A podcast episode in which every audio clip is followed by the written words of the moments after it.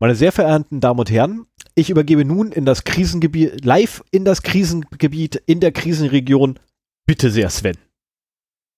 Risikogebiet heißt das. Krisengebiet ist dann noch was anderes. Wir sind ein Krisengebiet.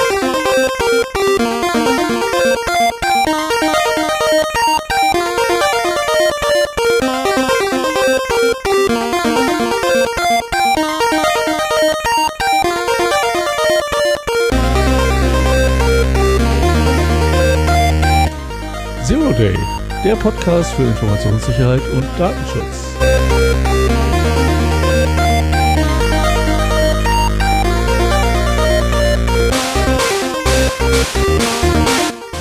Zweimal im Monat setzen sich der Stefan und der Sven zusammen, um über aktuelle Neuigkeiten und allgemeine Themen rund um IT-Security und Privacy zu reden. Hallo Stefan. Hallo Sven.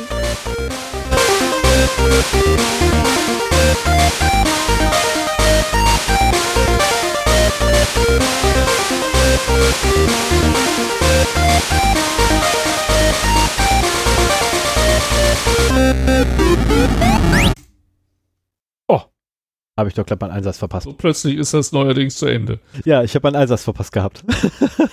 Passiert. Einen wunderschönen guten Morgen, guten Abend, gute Nacht, liebe Zuhörerinnen und Zuhörer. Ähm, Wir sprechen aus der Vergangenheit zu euch. Genau. Am 29. Oktober 2020. Genau, live aus den Krisengebieten. Ne, äh, rund um in und um Braunschweig. Nein, wir sind in Krisengebieten.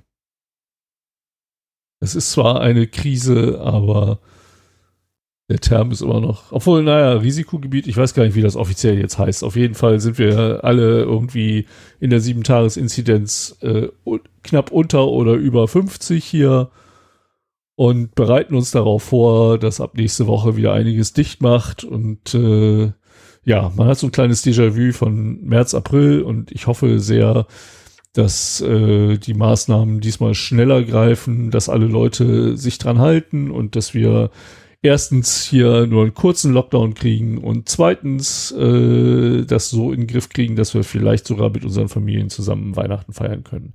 Das wäre mein Wunsch. Also ich weiß, ich kann mit meiner Familie zusammen Weihnachten feiern. Das weiß ich, weil es wird Ah, wobei, also äh, sagen wir so, ich hoffe einfach, mein Weihnachtsfest wird so werden wie vor vier Jahren. Das wäre schön. Ich würde mich darüber freuen, wenn ich das so wieder verbringen könnte und so quasi wie vor vier Jahren mit meiner Familie feiern könnte. Ähm, Hattest du also zumindest noch keine Familie in dem Sinne wie jetzt? Ja, das hatte ich da tatsächlich nicht, aber äh, also mein Weihnachtsfest bestand halt daraus, zu Hause zu sitzen und zu zocken. Das sollte möglich sein, ja. Das war super. Obwohl, das wird jetzt auch nicht mehr möglich sein, weil da durchaus noch andere Verpflichtungen auf dich warten. Aber ja, egal, lass uns mal nicht gleich am Anfang so, ab, so heftig abschweifen. Genau, kommen wir lieber gleich zu den, zu den erfreulichen Dingen des Tages ähm, oder genau. der, der letzten drei Wochen, besser gesagt. Weil es hat sich was getan. Ähm, Sven, soll ich den dritten Punkt vorwegnehmen? Oh, meinetwegen. Okay. Ähm, und zwar sind wir offiziell vier Jahre alt geworden, am 13.10. Äh, zumindest wenn man halt das Datum der ersten Aufnahme nimmt. Also wir haben tatsächlich am 13.10. haben wir, ähm, und zwar 2016, äh, haben wir tatsächlich das allererste Mal irgendwie in ein Mikro reingesprochen. Und äh, unser Geburtstag äh, haben wir auch dementsprechend begangen, äh, indem wir natürlich die zweckgebundene Spende, die wir letztes Jahr erhalten haben, nee, Anfang, doch letztes Jahr mal sie erhalten, letztes Jahr erhalten haben, auch ähm, gleich wunderbar benutzt haben. Ähm, wir haben uns jeweils eine Nerf Ultra 2 geholt. Äh, diese zur Erinnerung, das sind die neuen Nerf-Modelle, mit DRM. wo äh, angekündigt wurde, dass die Pfeile jetzt äh, über ein DRM verfügen, sodass man die nicht so leicht nachmachen kann wie die alten. Ähm, von meiner Seite aus stehen der Test noch aus. Ich habe das Ding noch nicht immer nicht geschafft auszupacken. Weil ich halt auch das Pro Ja, ich, ich habe aber auch das Problem, ne, ich habe so ein, so ein, so ein Zeitfresser hier noch im Haushalt. Ich habe das, das, mit meinem Zeitfresser zusammengespielt. Der hat da voll Bock drauf gehabt. Ja, mein Zeitfresser ist zu klein dafür. mein Zeitfresser würde es hinkriegen, sich damit umzubringen. Nur Ui. mal so nebenbei. Ich meine, ich bin das männliche Vorbild für, das, für den Zeitfresser. Also, mh, das kann nicht Oh gut gehen. Gott. genau, das kann nicht gut gehen. Oh. Ne, Gott. zumal zumal äh, zu meiner Zeitfresser auch echt viel Blödsinn von mir lernen. Jedenfalls haben wir uns die ähm, zugelegt. Link findet ihr in den Shownotes in der Hausmeisterei. Direkt zu dem Artikel, den wir genommen haben. Achtung, es ist ein Amazon Affiliate Link. Ich glaube nicht, dass wir was von abkriegen, aber man kann es ja mal versuchen. Ähm, das nächste Punkt für die Hausmeisterei ist, dass wir auf unseren Ach, Geburtstag. zum, zum Geburtstag noch eine Sache, äh, die ich nicht unerwähnt lassen wollte. Äh, es gab sogar einen Hörer, der sich daran erinnert hat, weil wir es irgendwann schon mal erwähnt haben und äh, uns gratuliert hat. Das fand ich toll. Es gab zwei. Zwei? Es gab zwei. Oh, Also, es sei denn, der ist, also der, der Hörer ist derselbe, der auch das Geld geschickt hat. Also wir haben letztendlich ein Geburtstagsgeschenk gekriegt. Ähm, und da, da war ich erst total verwundert, weil guckte so aufs Telefon, weil das Telefon gepimmelt hatte, so, oh hier, sie haben da Geld gekriegt. Ich so, hä? Wie Geld gekriegt? Willst du mich verarschen? Und klickte drauf, 4444, oh, Rubel. also 4444,44 Rubel haben wir erhalten. Äh, danke vielmals für diese sehr, sehr, sehr, sehr großzügige Spende ähm, von 47 Quietsch Euro, die bei uns dann angekommen sind, weil wegen Wechselkurs und so weiter und so fort. Und kleiner Wechselgebühr, die leider PayPal haben will. Da muss ich mir auch was anderes überlegen. Ähm, aber es ist das Einfachste. ja, es ist tatsächlich das Einfachste für uns vor allem. Ne, weil es taucht nirgendwo sonst auf, was bedeutet, wir müssen es nicht großartig versteuern, alles ist super. Ähm, Ein paar Euro, die wir da kriegen, sind sowieso unter allen äh, Genau. Grenzen, die man versteuern muss. richtig. Aber wie gesagt, das und die äh, andere Spende hat uns dann halt ermöglicht, dass wir uns natürlich nur zu Forschungszwecken Ja, äh, natürlich. ein paar Reine nerdgerechte Verteidigungswaffen zugelegt haben und wir werden in nächster Zeit mal ein bisschen gucken, was jetzt, was es mit diesem DRM da auf sich hat. Ein bisschen habe ich schon geschaut, ähm, aber ich will dem nicht vorgreifen. Ähm, Nee, jetzt mal- schon ein bisschen weiter. Zumal es gemein wäre, weil ich mich da noch gar nicht mit beschäftigen konnte. Ja. Ähm, wir haben uns übrigens auch, nur mal, äh, um das noch ne, der Vollständigkeit, wir haben uns natürlich auch noch zusätzliche Darts gekauft. Ähm, weil die paar, die mal da mit bei sind, ich glaube, da sind noch sechs Stück oder so mit bei. Ja, Ähm, genau ein Magazin voll. ja, und ich habe Und ja gleich einer noch, ist schon bei uns irgendwo im Flur verschollen. ja, und deswegen habe ich gleich noch 20 zusätzliche genommen. Ähm, genau, das dazu. Dann gab es ein wenig, äh, ja, danke vielmals an unbekannter Zuhörer Nummer eins für die Info. Äh, dann gab es ein wenig Zertifikatswahnsinn in unserem Mail-Server oder in, in meinem Mail-Server. Äh, ich gehe davon aus, dass für einen Zeitraum von knapp sieben Tagen keine E-Mails rausgegangen sind. Was ein bisschen ärgerlich ist, äh, weil da zwei E-Mails mit bei waren, die eigentlich wichtig gewesen wären. Die werde ich dann die nächsten Tage auf jeden Fall nochmal nachholen. Ähm, Oh. Weil, ja, Aber weil reingekommen sind sie alle, oder? rein, was? reingekommen ist alles. Das war nicht das Mhm. Problem. Tatsächlich nur äh, das Rausgehen war das Problem, weil nämlich unser Zertifikat nicht mehr akzeptiert wurde. Das war ein bisschen ausgelaufen. Hoppla. Ja, ähm, Stefan nein, besteht ja darauf, die Let's Encrypt-Zertifikate alle immer schön manuell äh, zu erneuern. Was ich auch immer Ja, mache. da brauchst du jetzt gar nicht so zu gucken. was ich auch immer mache, nur mal so nebenbei. Du weißt doch noch nicht mal, was das Problem war. Nein, aber es ist ein guter Grund, wieder darüber zu motzen. Also. Das ist so typisch. Stell ich mittlerweile einen Cronjob habe, der das mon- monatlich für mich macht, weißt du, ne? Nee, Ja. Wahnsinn. Ja, einmal im Monat wird ein Skript aufgerufen. Oh. ähm, nein, jedenfalls äh, habe ich äh, irgendwann einmal in den Zertifikaten die Domains umgestellt und habe die äh, Mail-Domains rausgenommen und habe die separat gepackt. Das Problem ist, ich Idiot habe vergessen, die Config anzupassen. Ähm, also wenn ihr so einen Blödsinn macht, dann müsst ihr natürlich auch die Config anpassen, dass die Config wieder von eurem Mail-Server wieder auf das richtige Zertifikat, Zertifikat zeigt, weil das alte bleibt Ah. noch liegen. Das ist jetzt Okay. ewig lange nicht aufgefallen und ein unbekannter Hörer Nummer eins hat, hat, hat mich halt darauf hingewiesen, ähm, weil der eigentlich eine E-Mail von mir? Ja, eigentlich wollte man eine E-Mail von mir haben. Und Ah. äh, Okay. Die E-Mail kam halt nicht an und dann, ja, wieso kommt die denn nicht an? Ja, äh, äh, komisch. Und dann rumprobiert und alles kam bei mir immer an. Aber immer wenn ich was zurückgesendet habe, kam es nicht an und dann irgendwann ins Logfile reinguckt, leckt mich doch am Fuß. Nein, das Zertifikat ist abgelaufen. Und dann habe ich auch die äh, E-Mail oder die Spam-E-Mails von Let's Encrypt endlich mal verstanden. Die mich schon irgendwie lange darauf hingewiesen haben, dass das Zertifikate auslaufen. Ich so, willst du dich verarschen? Ich habe die doch alle, die laufen alle am 12.12. .12. aus. Blöd noch? Also davon abgesehen ist tatsächlich so, am 12.12. .12. laufen alle unsere Zertifikate aktuell aus. Kann ich nicht vergessen, die zu erneuern, das geht gar nicht. Ich am aber das musst du ja auch nicht. Bei Let's Encrypt, da läuft ja ein Cronjob, oder? Ja, aber ich werde trotzdem am 11.12. Ich werde trotzdem am 11.12. nochmal kontrollieren, ob der wirklich auch gelaufen ist. Okay, prima. Ne? Ich bin ja nicht blöd. Man ja. kontrolliert sowas ja. Genau. So. Dann ich mal weiter. Ähm, ich dachte, jemand ich mal, was von uns. Ich dachte, ich mache noch schnell meinen letzten Punkt zu Ende und dann hast du dann den einen noch für dich übrig, weil dann habe ich so ziemlich alles abgefrühstückt, was in der Hausmeisterei ist und, und für mich. Okay, ja. ja, ja. Ähm, und zwar habe ich mir eine, eine ja, ich habe ja so einen kleinen Linux-Server mittlerweile auch zu Hause rumstehen.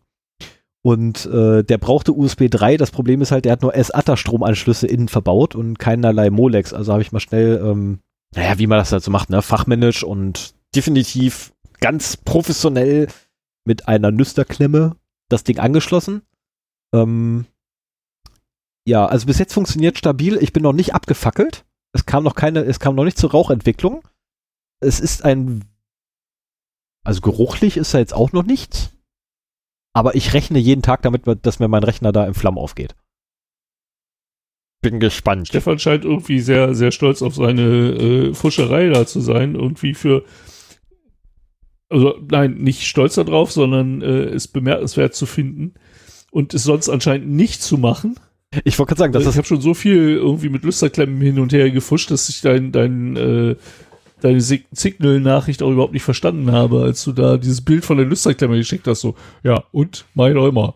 Das war, ja, aber das war das erste Mal tatsächlich, dass ich äh, nicht ordnungsgemäß Stromkabel innerhalb eines Rechners verarbeitet habe. Also normalerweise ist dann tatsächlich. Solange so, die nur, solange die nicht 220 Volt haben, ist das okay. Nee, aber normalerweise mache ich das tatsächlich dann so, dass ich dann ne, schön aufmache, verlöte, äh, dann noch Schrumpfschlauch drüber packe und so, ne, also richtig schön eigentlich alles ordentlich mache. Und diesmal habe ich wirklich einfach nur echt gefuscht, ne? Mit Messer abisoliert. Wie alles, was, was man was läuft. sollte. Also aktuell läuft es, äh, man darf es nur nicht anfassen. Weil auf der einen Seite gucken noch Drähte raus, von der anderen Seite. Es ist so echt gefuscht. Okay. Da hilft hier, ähm, Gaffer hält die Welt zusammen. Ja, ich Einmal noch eine Rolle Gaffer drumrum wickeln und dann ist alles gut. Ja, mal gucken. Ich habe auch letztens gelernt gehabt, man kann ja auch Elektrik in eine Bierflasche reinbauen. Ähm, ja, und damit wäre ich dann auch schon durch. Okay. Mit meinem. Ja, ähm, ich habe noch einen Punkt noch für die Hausmeisterei.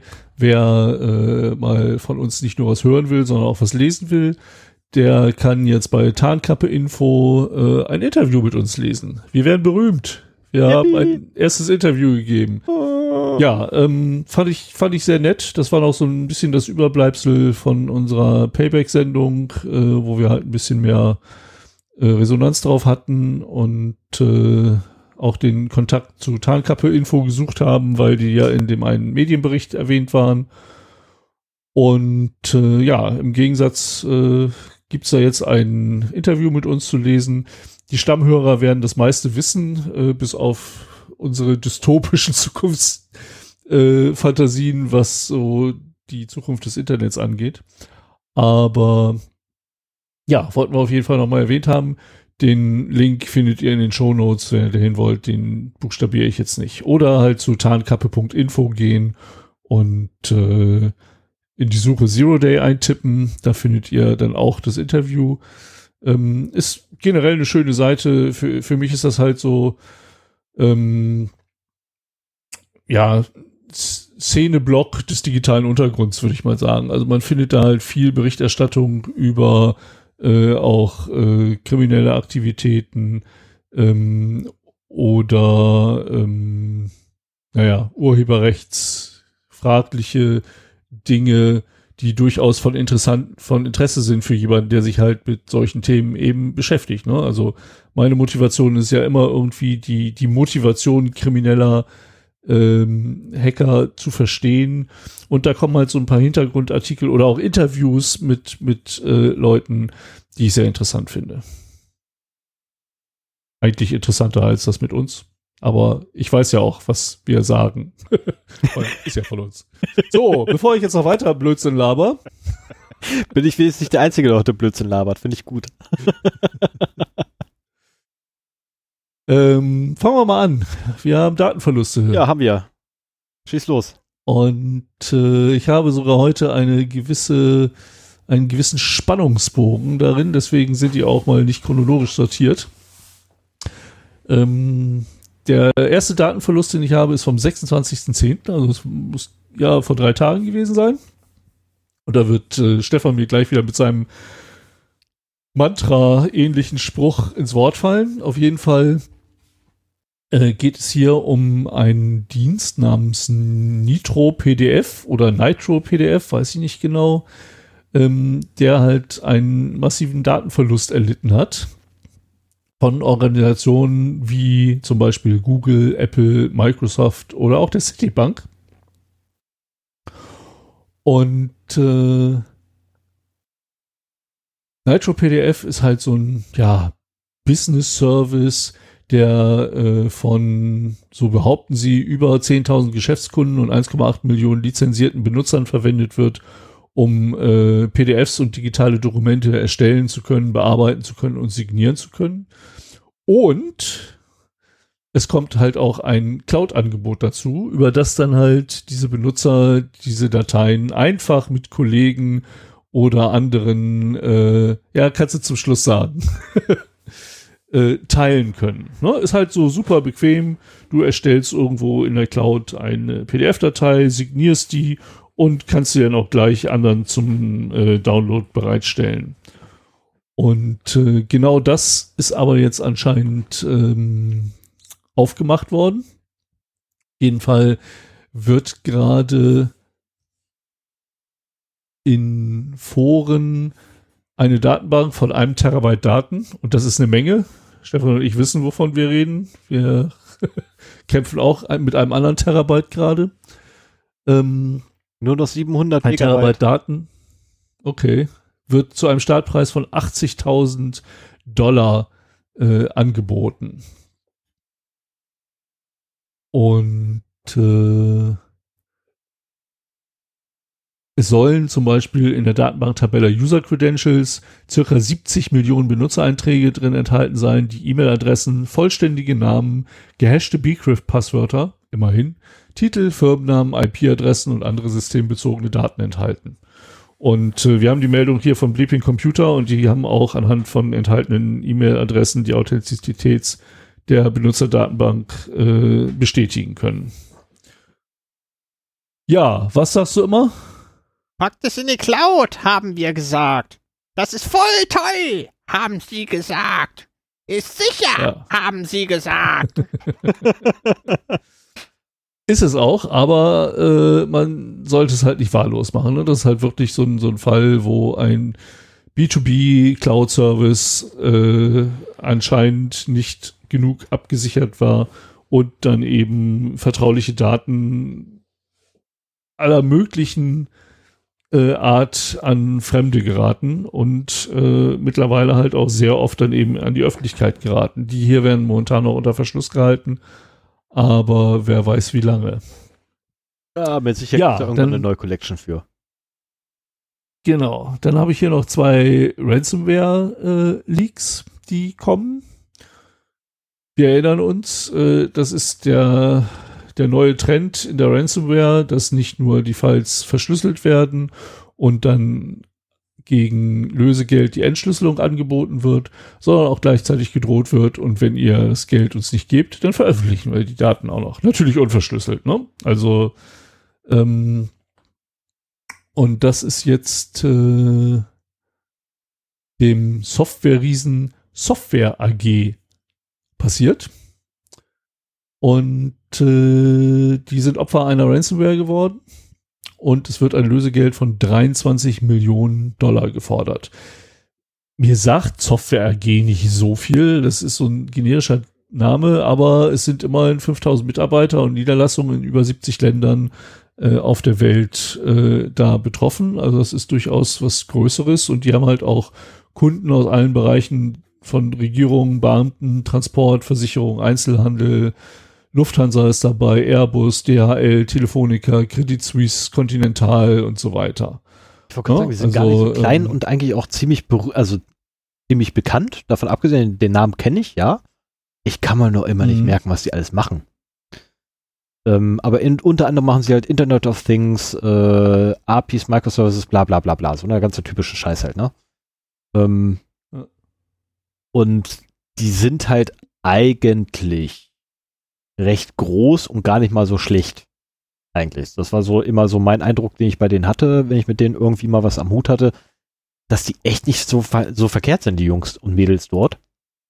Ähm, ja, da sieht man mal, wie schwer das ist, äh, sowas wirklich unter Verschluss zu halten. Ne? Also es ist auch hier wieder ein Terabyte an Daten, äh, drohen sie zu veröffentlichen, wenn die Software AG äh, nicht zahlt.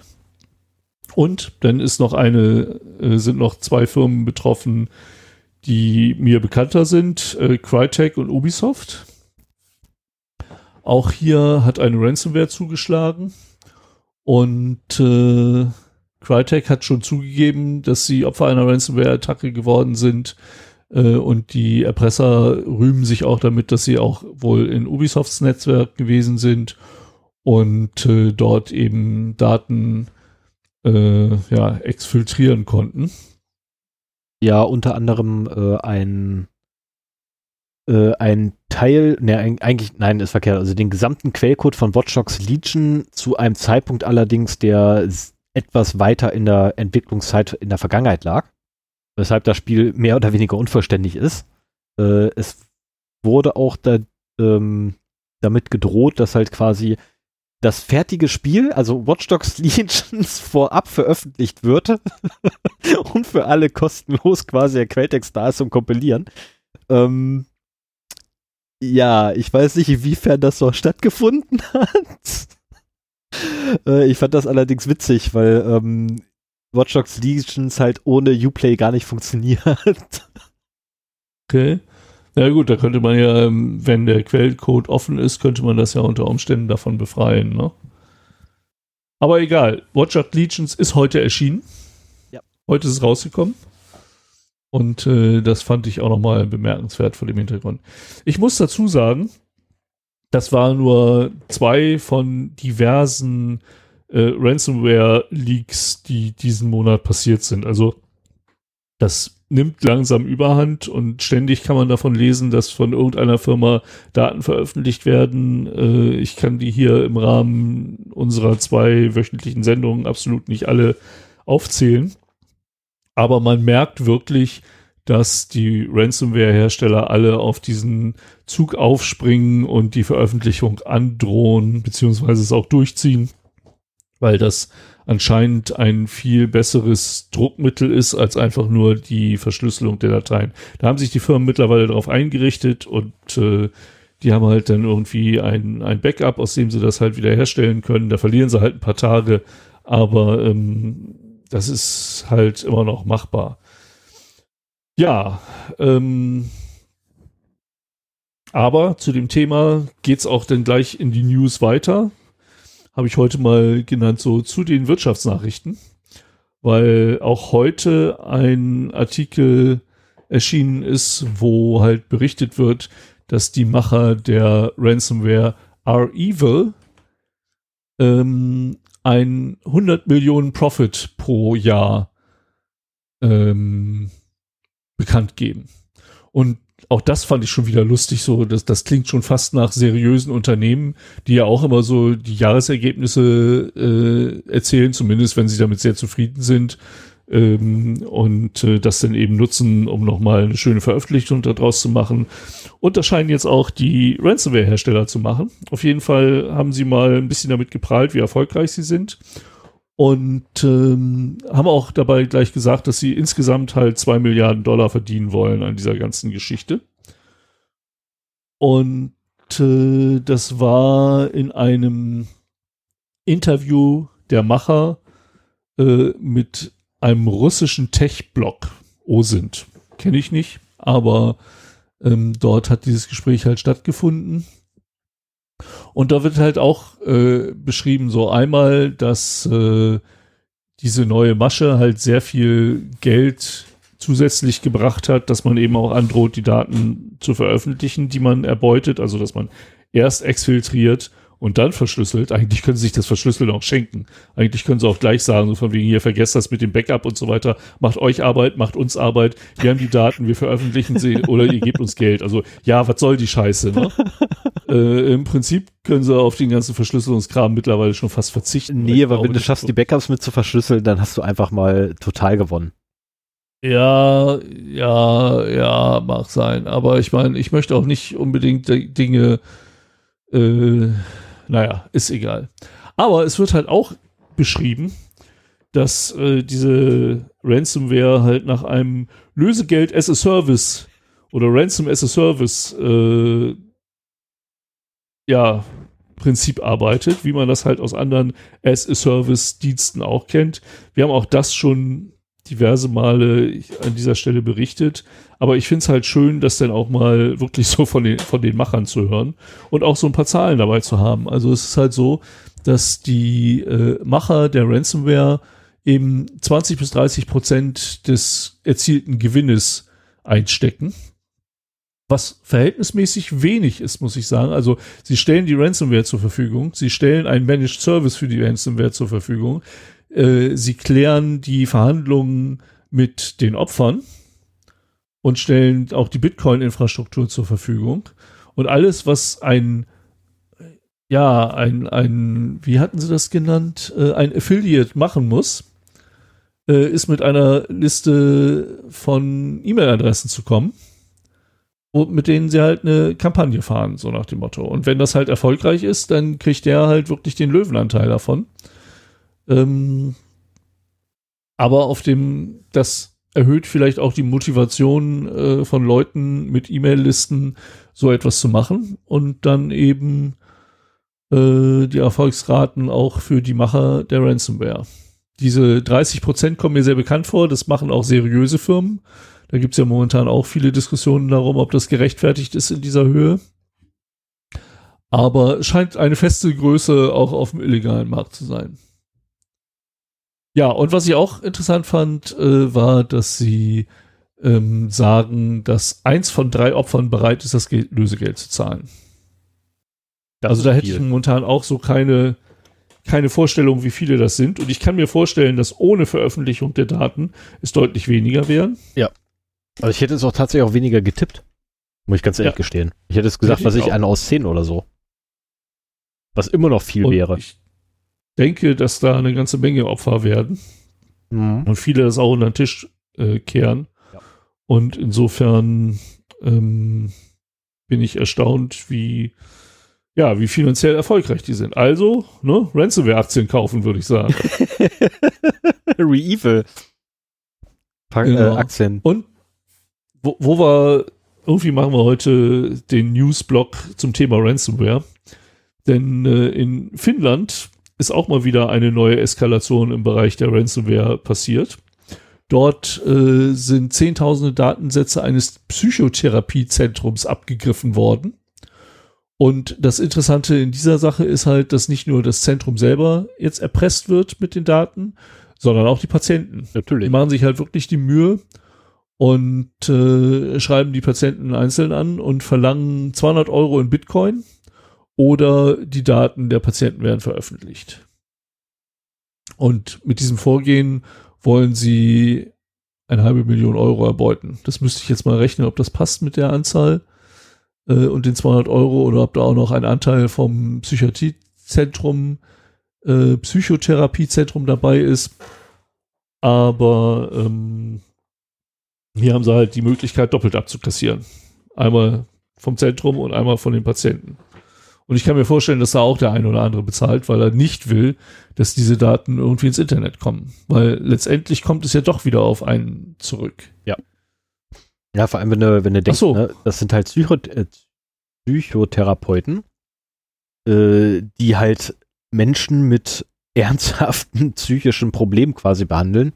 Äh, PTSD ist ja echt nur eins der wenigen oder eins der harmloseren Fälle. Äh, und das sind so Sachen, sorry, aber die, die willst du einfach nicht. Geh einfach mal davon aus, du bist äh, Spitzenpolitiker und warst halt mal bei den Leuten da und hast halt regelmäßig deine Termine, weil du irgendwie Stressbewältigungsseminare brauchst und die halt vom professionell haben möchtest, äh, das willst du nicht, dass es öffentlich wird. Du willst auch nicht, dass deine Kollegen rausfinden, dass du irgendwie in Betten das äh, warst. Ja. Oder was? Nee, das ist. Ja. Ähm, ein, eine Sache habe ich noch vergessen. Wie gesagt, 200 Euro haben sie verlangt. Mittlerweile ist die Forderung auf 500 Euro erhöht worden. Und es sind äh, bereits 300 Datensätze ins Darknet veröffentlicht worden. Oh oh. Also da scheinen sie irgendwie bewährte Techniken zu nehmen, so nach dem Motto, äh, dann äh, machen wir mal ein paar, töten wir mal ein paar Geiseln und danach wird die Lösegeldsumme für den Rest noch höher. Also was ich, also was ganz ich, schön heftig. Was ich daran so schlimm finde, ist äh, der moralische Aspekt.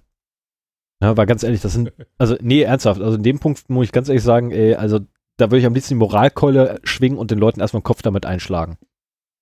Weil es ist eine Sache, das unter oder das Therapiezentrum letztendlich zu erpressen und zu sagen, hier, ne, wir haben da was. Es ist eine andere Sache, also und das Therapiezentrum zu gefährden. Es ist eine völlig andere Sache, die einfach nur als, als Kollateralschaden angefallenen Patienten den auch noch einen reinzuwirken. Und das finde ich halt wirklich moralisch mehr als unvertretbar.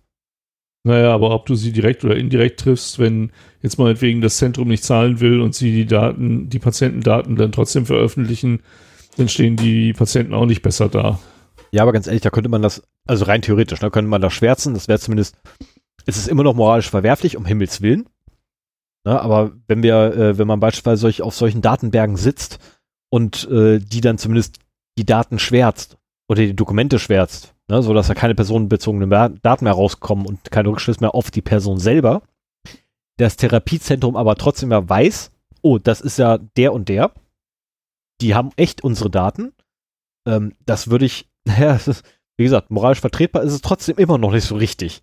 Aber es wäre. Nee, ich meine, die wollen nur Geld machen. Ja, natürlich. Die wollen, nur Geld, machen. machen. Die kümmern sich da nicht drum. Und mich, mich schockiert immer tatsächlich die Ruchlosigkeit ne, mit dem man da vorgeht. Also es ist wirklich. Ich meine, und aber das ist halt so, wenn, wenn du in einem Land sitzt, wo irgendwie 200 Dollar, naja, des Monats oder auch des Jahreseinkommen sind, ähm, dem du zu rechnen hast äh, und die Möglichkeit hast, da aus irgendwie ein paar tausend Patienten diese Summe rauszupressen, ähm, aus dem reichen Westen, dann ist ja scheißegal, denn wie es mit, äh, mit der Moral aussieht, ne? Immer gut, da machen wir jetzt gerade ein ganz anderes Thema, äh, einen eigenen Themenblock quasi für sich auf, wenn wir darüber diskutieren wollen, warum, wieso, weshalb. Äh, ich glaube, da sind wir auch die Falschen, da müssten wir, glaube ich, dann äh, ja. andere Leute einladen. Ja. Aber ich habe noch eine erbauliche äh, Studie oh. zum Ende meines Newsblogs. Danach äh, kann ich ja sowieso für den Rest der Sendung mehr oder weniger im Mund halten weil von deinem Thema habe ich heute auch überhaupt keine Ahnung. Ähm, und zwar hat mal wieder eine Firma, äh, Rapid 7, die kennt man ja schon, oder Rapid 7, mhm. äh, einen Scan des Internets durchgeführt oder einfach bei Shodan mal nachgeguckt, die das ja quasi ständig machen.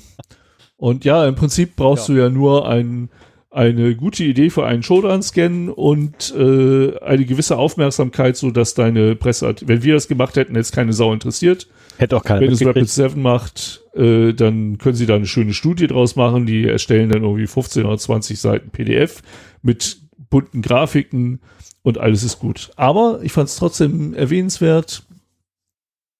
Ähm, wir haben nämlich geguckt, äh, was denn so für Windows-Server noch im Netz stehen. Mhm und haben dabei herausgekriegt, dass äh, noch sehr viele, nämlich mehr als die Hälfte der Windows-Server, die erreichbar sind, noch unter Windows Server 2008 laufen. Also 2008, das ist zwölf Jahre her. Und der Support wurde am 14. Januar 2020 offiziell beendet. So, das heißt, auf gefundene Sicherheitslücken werden nicht mehr gefixt. Es sind garantiert welche drin. Ähm, man könnte vielleicht sogar nachgucken, ob schon welche bekannt, äh, öffentlich geworden sind. Das habe ich jetzt nicht gemacht. Aber äh, solche Systeme am Internet zu betreiben, äh, ist einfach ein unnötiges Risiko. Und das ist über die Hälfte der erreichbaren Windows-Server. So, viele standen in den USA und China. Ähm, in Deutschland soll die Situation etwas besser aussehen. Doch auch hier äh, fand die Firma halt viele 10.000 Systeme mit Windows Server 2008. Ja. Und das ist schon heftig. Ich kenne vier. Nein, ist Moment, stopp, ich kannte, ich kannte vier Server. Ach so, ich dachte vier Firmen. Nee, nee, nee, nee, vier, vier Server äh, eines Unternehmens, weil ich mit dem Admin ziemlich gut kann von denen. Und äh, der mir dann sagte, oder der kam halt an und sagte, ah, oh, Update voll schief gelaufen, so ein Scheiß. Wir haben drei Tage gebraucht, um das Backup wieder einzuspielen, weil da auch alles Grütze ist. So ein, mm. also er hat sich ja richtig gut ausgelassen. Über, äh, über die IT-Leitung auch, die halt das Backup-Verfahren letztendlich, ähm, oder die, ähm, die Backup-Pläne auch geschrieben hat. Und sich halt einfach lassen und diese Backup-Pläne sind ja totaler Rotz, was das Rückspiel angeht weil die halt nicht so funktionieren, wie sie erdacht wurden. Und äh, der rief mich, rief mich halt völlig verstört. Also, so ein Scheiß, ich muss hier irgendwo Dampf ablassen. Und ich sagte, ja, mach doch. Und die hatten halt vier mach Server. doch, erzähl mal, genau. was läuft denn so schief? genau. Und die hatten halt vier Server noch mit 2008 rumlaufen. Äh, und mittlerweile sind sie auf 2016, glaube ich, ist der aktuelle. Oh. Also die, haben einen riesen Sprung gemacht gehabt und genau aufgrund dieses riesen Sprungs ist das ganze Ding auch voll in die Grütze gegangen. Das heißt, äh, und es wäre empfehlenswerter, immer den äh, Versionssprüngen der Serverversion auch zu folgen, oder wie? Ja, das auf jeden Fall. Und das, was die dann gemacht haben, ist dann okay, dann ähm, haben sie halt den ersten, also nachdem sie alles wieder zurückgespielt hatten und alles wieder auf dem lauffähigen Stand hatten, haben sie gesagt, okay, weißt du was? Jungs, ganz ehrlich, das sind ja redundante Server. Wir brauchen nur einen. Also nehmen wir jetzt einen davon, upgraden den bis zu dem Punkt, wo wir ihn brauchen, sehen zu, dass alles läuft, dann nehmen wir uns den nächsten vor.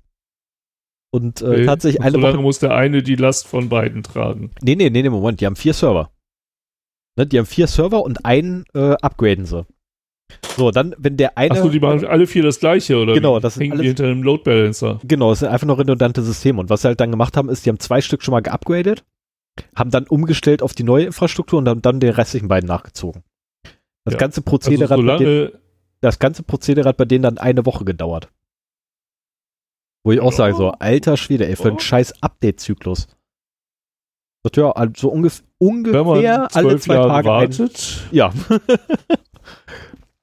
also ungefähr alle zwei halt Tage so hatten ne? sie dann Muss ja auch den ein Server. Also, äh, testen und so weiter. Aber dann ist natürlich schön, wenn du eine Redundanz da drin hast, die so groß ist, dass die Hälfte der Server die Last oder dass ein Teil der Server die Last der übrigen tragen kann. Ne? Es hätte ja im Prinzip auch gereicht, wenn jetzt meinetwegen einer geupdatet wird, drei die bisherige Last tragen, dann kommt der geupdatete wieder mit rein, ein alter wird rausgenommen und aktualisiert. Mhm. Also man, man braucht, wenn man schon Redundanz hat, kann man die halt auch nicht äh, muss man schon darauf achten, dass äh, ein oder zwei Server eben ausfallen können ja. und die Lastspitzen damit trotzdem immer noch gehalten werden. Ja. Und, und sowas ist natürlich auch in einem Cloud-Umfeld im Prinzip super, weil du dann auch nicht die Server an sich aktualisieren musst, sondern quasi nur die, die Recipes für die Server. Und wenn du, wenn du quasi einen neu aufgesetzt hast, kannst du die anderen nach dem gleichen Vorbild äh, sehr schnell auch hochfahren. Das kann ja auch eine private Cloud sein. Das muss ja nicht bei AWS oder Azure sein, Stefan. Es ist ja nicht so, dass jetzt irgendwie ein, ein, ein Server, der eine Cloud bereitstellt, oder mehrere Server, ich meine, Cloud sind mindestens zwei Server, äh, dass Server, die eine Cloud bereitstellen, jetzt nicht irgendwie ein Betriebssystem hätten. Das irgendwie auch mal geupdatet werden muss und geupgradet so, werden muss. Das, das war quasi die zugrunde liegende Hardware-Infrastruktur. also das, das ist ja jetzt nicht so, ne, dass da irgendwie Nee, äh, jetzt einfach nur mal, um dein, um dein Argument da ne, mit der Cloud ein bisschen zu entkräften. Also sorry, aber auch wenn ich eine Cloud betreibe, ich muss die Grundlage für diese Cloud ist immer noch ein Betriebssystem. Und dieses Betriebssystem muss ich auch aktuell halten, ob ich will oder nicht. Na, und wenn ich da halt Grütze baue, äh, komme ich wieder auf dieselbe Problematik. Ne, die man jetzt quasi mit ihren Windows, äh, die man mit seinen äh, Hardware echt stehenden Windows Server hat, äh, hatte. Äh, auch in der Cloud kann dir halt dasselbe passieren, weil irgendwie, was ich, Ach ja, wie war das doch gleich bei Microsoft Teams und äh, Outlook? Ähm, ja, eine Konfigurationsdatei ist da aus Versehen falsch ausgerollt worden. Ja, aber du hast, du hast quasi die Rechner durch, Sof durch Software definiert.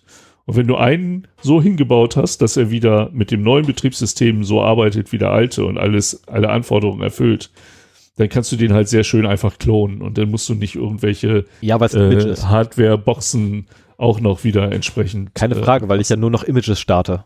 Ne, also wenn, ja, wenn man genau. wenn man Cloud Computing richtig macht, dann habe ich da kein vollständiges Betriebssystem mehr, sondern ich habe noch ein scheiß Image darum liegen, was ich dann hochfahre in einer VM. Das ist äh, so, aber diese VM muss halt irgendwo auch laufen. Das ist halt, hm. ja, sicher, aber die ist halt losgelöst von der Hardware darunter. Ne? Da kannst du zur Not äh, dann eben auch zusehen, dass du die, äh, das Blech dann entsprechend unabhängig von den Applikationen, die in den VMs laufen, austauschen kannst. Aber egal, es führt auch zu weit. Genau, oder wir machen weiter. Man, man macht das so wie meiner einer und stellt sich einfach einen HP-Desktop hin. Benutzt den als Surfer für zu Hause. So, machen wir gleich weiter. 18.10. Ähm, ja.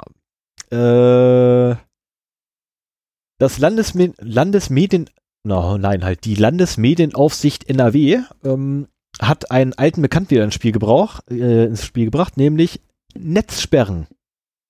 Und zwar möchten sie ganz gerne ähm, Pornoseiten, welche keine Altersverifikation durchführen, einfach mit Netzsperren belegen.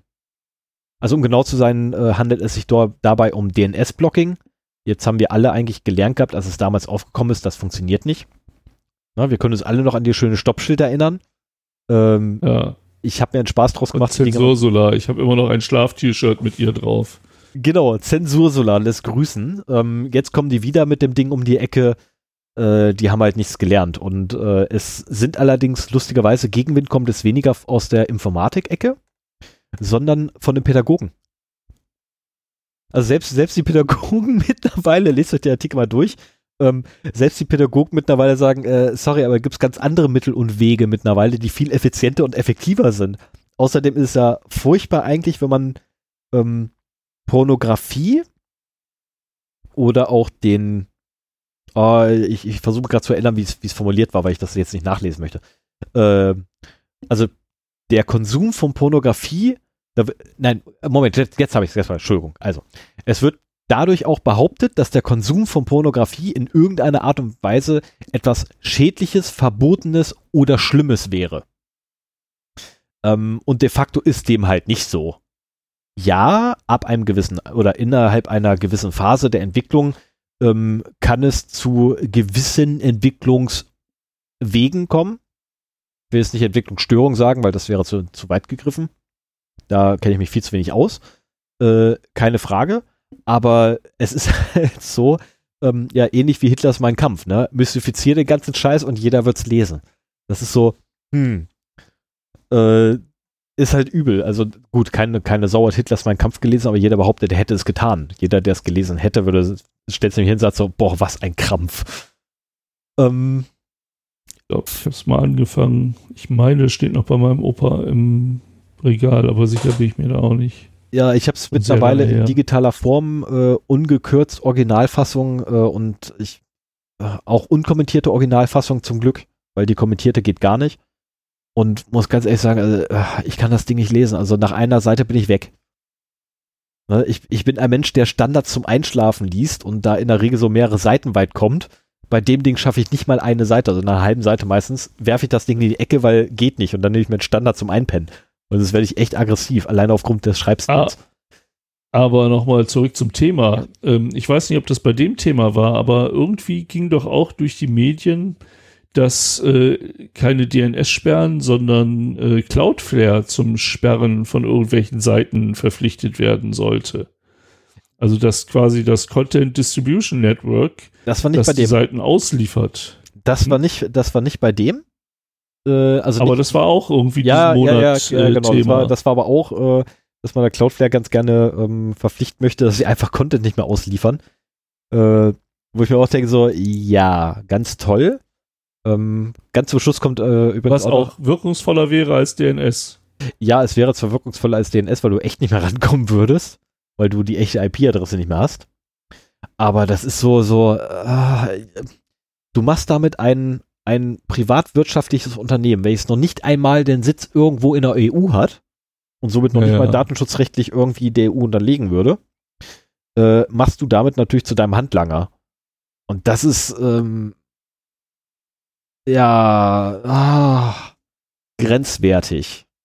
Nennen okay, wir es so grenzwertig. Auf die Schnelle finde ich leider nichts. So, mache ich mal weiter. Wieder 28.10. Ja. Ah nee, hoppla, jetzt 28.10. erst. Ähm, und zwar, äh, das ist so schön. Ähm, Juniper, na, wir erinnern uns alle, äh, die ähm, der Werteherr von Netzwerkinfrastruktur. Moment, der Werteherr Snowden beöffentlichte seinerzeit, als er aus Amerika geflohen ist, einen Haufen von Dokumenten, äh, aus dem unter anderem auch hervorging, dass halt die NSA äh, Hardwarehersteller verpflichtet hat oder eingespannt hat, in Consumer-Hardware Backdoors einzubauen. Und äh, übrigens auch in professioneller Hardware Backdoors einzubauen, also nicht nur bei den Consumern, sondern auch letztendlich einmal die ganze Riege. Juniper unter anderem ist einer davon ne, von den Herstellern, wo halt bekannt ist, dass dort NSA-Backdoors drin sind, drin waren. Äh, ich würde fast behaupten, die sind immer noch da.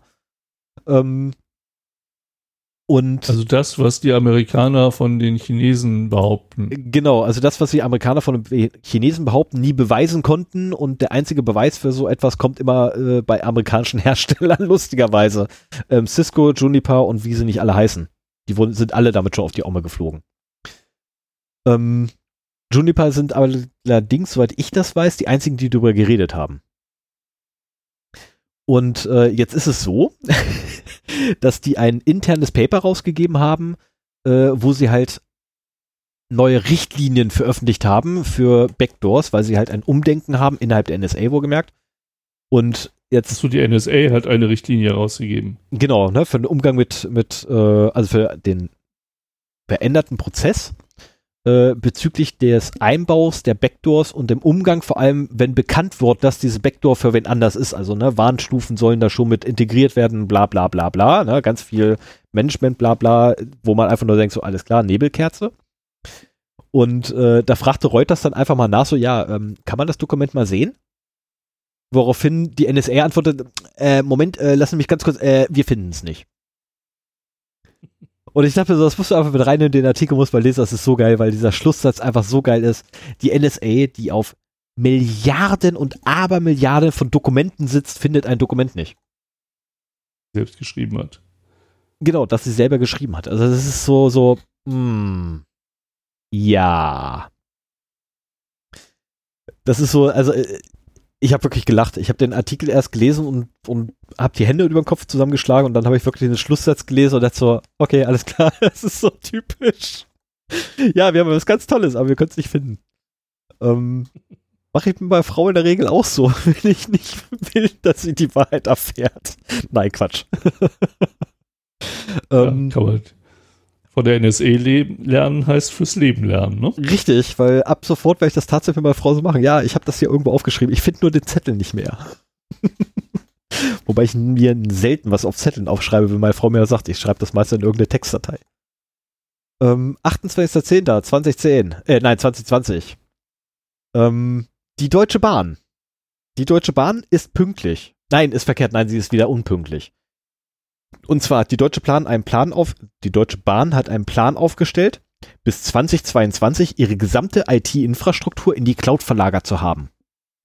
Ähm, äh? Die Witze schreiben sich jetzt selber, sie sind unpünktlich, weil sie sind zwei Jahre vorher fertig. Also selbst das können die nicht. Pünktlich. Ähm, sie haben tatsächlich, äh, ja, die Witze schreiben sich jetzt echt von selbst. Also früher sagte man so, ähm, die Deutsche Bahn kennt nur vier Feinde. Januar, äh, nein, äh, Frühling, Sommer, Herbst und Winter. Jetzt hat die äh, Deutsche Bahn fünf Freunde, ne, nämlich die Cloud-Anbieter. Ähm, sie haben jetzt ihre gesamte Infrastruktur, und zwar wirklich ihre gesamte Infrastruktur, in die AWS von Amazon und bei Microsoft in die Azure Cloud reingeworfen.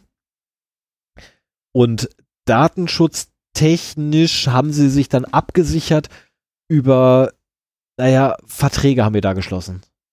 Und wir denken so, was? Moment, warte mal, es gab da einen Vertrag zwischen der EU und Amerika. Der ist vom EU-Gerichtshof weggekantet worden, weil wegen Datenschutz nicht sicherstellbar da drüben. Jetzt geht ihr hin und nimmt ein Blatt Papier und lasst euer Gegenüber unterschreiben, ich halte mich an die Datenschutzvorschriften und ihr glaubt jetzt, das hat mehr Wirkungskraft. Liebe Deutsche Bahn, seid ihr noch zu retten? Ich meine, ich habe ja, auch gerade so ein Paper vorliegen, ähm, so 18 Seiten, wo ich auch durcharbeiten muss. Und ah, ich scheue mich davor, da wirklich zu unterschreiben. Oder das freizugeben, besser gesagt. Weil ich muss halt einen Onkel draufsetzen. Ähm, da scheue ich mich derzeit wirklich vor, muss ich ganz ehrlich gestehen. Äh, ich habe auch erst die Hälfte geschafft, davon mal abgesehen. Weil meine Arbeitszeit ist nicht ganz so hoch derzeit. Aber die, die Implikation halt, ne, dass die halt Deutsche Bahn halt wirklich ihre gesamte IT-Infrastruktur in die Cloud verlagert hat. Äh, unter anderem übrigens die gesamt, das gesamte Buchungssystem ist jetzt in der Cloud. Äh, die, also, ja? Die, die Bahn ist ja durchaus ein Kunde in einer Größenordnung, äh, die auch dann wirklich mit Microsoft und äh, Amazon reden kann.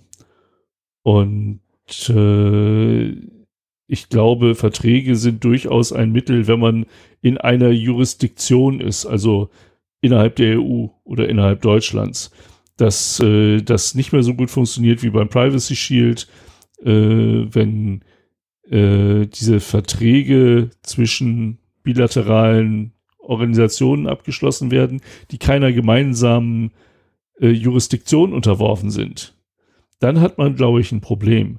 Aber in dem Moment, wo meinetwegen EU-Recht da noch drüber ist, äh, geht das ja. Ne? Und ähm, also deswegen, ich, ich sträube mich davor, jetzt so prinzipiell zu sagen, die sind in der Cloud, also ist das datenschutzmäßig ein Problem. Ähm, Gerade wenn du in die Cloud gehst, dann sind halt Verträge ein ganz wichtiges Mittel, um das Ganze zu steuern. Aber du musst dich halt auch darauf verlassen können, dass diese Verträge eingehalten werden. Am besten wenn halt die Server, diese, diese Cloud auch in Deutschland ist und deutschem und EU-Gesetz unterliegt. Ähm, schwierig wird es halt wirklich, wenn die Server in den USA sind. Also grundsätzlich, wenn du bei Cloud-Anbietern dir Space oder Rechenzeit oder whatever kaufst, hast du folgende Problematik bei diesen ganzen Cloud-Anbietern. Du hast keine Ahnung, wo der Scheiß ist. Die können dir erzählen, das Zeug steht in Frankfurt in Wirklichkeit schieben sie es rüber in die USA. Das kriegst du eh ja, du nicht mit. nicht kontrollieren. Das ne? Willkommen ja. bei, willkommen du hast halt, Computing. Die und du hast die Problematik mit der NSA, dass äh, genau. amerikanische Firmen halt jederzeit ihre Daten auch zur Verfügung stellen. Müssen. Richtig. Ja, das ist nicht die NSA, sondern es ist einfach der äh, Cloud Act. Ja, und damit ähm, nee. gibst du jedem, übrigens, ne, jedem staatlichen Organ müssen sie die Daten offenlegen, sofern denn sie dazu aufgefordert werden, wo ich mir denke so, äh, nee. Also Ermittlungsbehörden. Jeder Staat die Ermittlungsbehörde. Ähm, gut, das ist jetzt der, der Dorfbulle wird es nicht sein, aber das FBI zum Beispiel könnte sein. Ähm, ja. Ich weil, bin mir ich, jetzt nicht sicher, ob ich, ob ich möchte, dass das FBI weiß, wann ich von A nach B gefahren bin. Ähm, aber, ähm, aber die Deutsche Bahn hat eine Sicherheitsmaßnahme gemacht, das muss man den, ne, also sorry, also so sehr ich jetzt noch weiter auf sie einprügeln muss, ich muss sie leider auch sagen, die nehmen das scheinbar mit den Verträgen, die sie geschlossen haben, für den Datenschutz auch nicht so wirklich ernst. Ähm, oder zumindest sehen sie das auch nicht als sicher an, weil sie nämlich ausgesagt haben, dass sie sämtliche Daten in der Cloud verschlüsselnd haben. Und zwar so, dass der Anbieter selber sie nicht einsehen kann. Ähm, okay. Das wäre ein Ansatz. Genau, und das ist durchaus ein Ansatz, wo ich dann sagen muss, okay, super Idee. Das wäre auch meins gewesen. Ne? Erstellt euch bitte einen von euch verschlüsselten Container, den ihr da hoch, hochgepumpt habt wo nur ihr den Kief zu habt. Ähm, das wäre eine Möglichkeit. Weil dann kann das Ding überall auf der Welt sein und ihr könnt trotzdem nicht drauf zugreifen, sofern das Passwort nicht in irgendwelchen Listen drauf ist, die 700 noch was Gigabyte groß sind. Ähm, dann wäre das äh, durchaus eine Maßnahme, die man halt nehmen kann. Ja, ich würde gerne an der Stelle einmal kurz abschweifen. Ja. Ähm, wir sind der Abschweiß-Podcast. Mit, mit einer Frage, die mich schon länger beschäftigt und äh, wo vielleicht auch der ein oder andere Hörer vielleicht mal ähm, was zu sagen kann. Also es wäre mir wichtig, irgendwie eher Wissen als Glauben da zu hören. Ähm, ich habe eine Zeit lang zum Einschlafen äh, die vielen, vielen Folgen, die es mittlerweile gibt von Navy CIS äh, geguckt. Ich weiß nicht, kennst du die Serie? Mm, ganz dunkel am Rande. Die hat, glaube ich, eine der besten Hacking-Szenen aller Zeiten, wo sie zu viert äh, mit vier Händen auf einem Keyboard rumhacken. Das ich glaube, die war das. Weiß ich nicht, mag sein. Aber auf jeden Fall ist halt in dem Team auch immer ein Hacker, der halt so den, oder eigentlich sogar zwei, wenn man die Pathologin da noch mit äh, zurechnet. Aber der eine, der halt immer dafür zuständig ist, wenn irgendwie jetzt äh, es um einen Verdächtigen oder um ein Opfer geht, dann hat er immer erstmal so eigentlich sämtliche Daten von dem auf dem Bildschirm. Ne? So von wegen, ja, ich habe mal eben in seine Konten geguckt und seine E-Mails verraten auch nichts äh, Verdächtiges und bla bla bla bla, so nach dem Motto. Und ähm, das scheint jetzt amerikanische Zuschauer dieser amerikanischen Serie nicht unbedingt zu schocken. Ähm, wenn ich das immer so gesehen habe, habe ich mir so gedacht, das, das kann doch nicht deren Ernst sein, dass sie das so offen zeigen ähm, dass die Ermittlungsbehörden, und das ist irgendwie, naja, was es ist, egal, ist halt eh nur eine Serie und Fiktion. Aber so diese Selbstverständlichkeit, mit der das dargestellt wird und die, dass da so null Reaktion ist, so, ja, die können das halt. Mich würde mal interessieren, ob das in Amerika wirklich so einfach möglich ist mit den Datentöpfen, die die da haben oder aufstellen ähm, in solche Daten wirklich reinzugucken. Also ähm, das ist nämlich, also diese Auswertungsseite, finde ich, ist bei Edward Snowden nicht so bekannt geworden. Man, man weiß halt, was sie alles sammeln, aber wie darauf zugegriffen werden kann, meine ich, war jetzt nicht so viel zu erfahren. Und äh, ich kann mir das durchaus realistisch vorstellen, dass es so ist. Finde das aber auch sehr beängstigend, und finde es noch beängstigender, dass die Serie so ausgestrahlt wird, dass so gezeigt wird und ich gehe mal davon aus, wenn man jemanden darauf ansprechen würde, dass der das gar nicht so schlecht findet. So nach dem, ja, sind doch die Guten, klar. Ähm. Also wenn da jemand irgendwie Ex-CIS-Mitarbeiter im Ruhestand in Deutschland unter unseren Hörern ist oder so. Nein, aber ähm, Also nur um es klarzustellen, es gibt weder die CIS noch gibt es die Navy CIS. Nur mal so nebenbei. Ja. Ne, das will ich nur mal schnell klarstellen. Das gibt nee, es, es nicht. Es geht mehr darum, eine Ermittlungsbehörde hat mal ebenso ganz einfach Zugriff auf sämtliche Daten einer Person.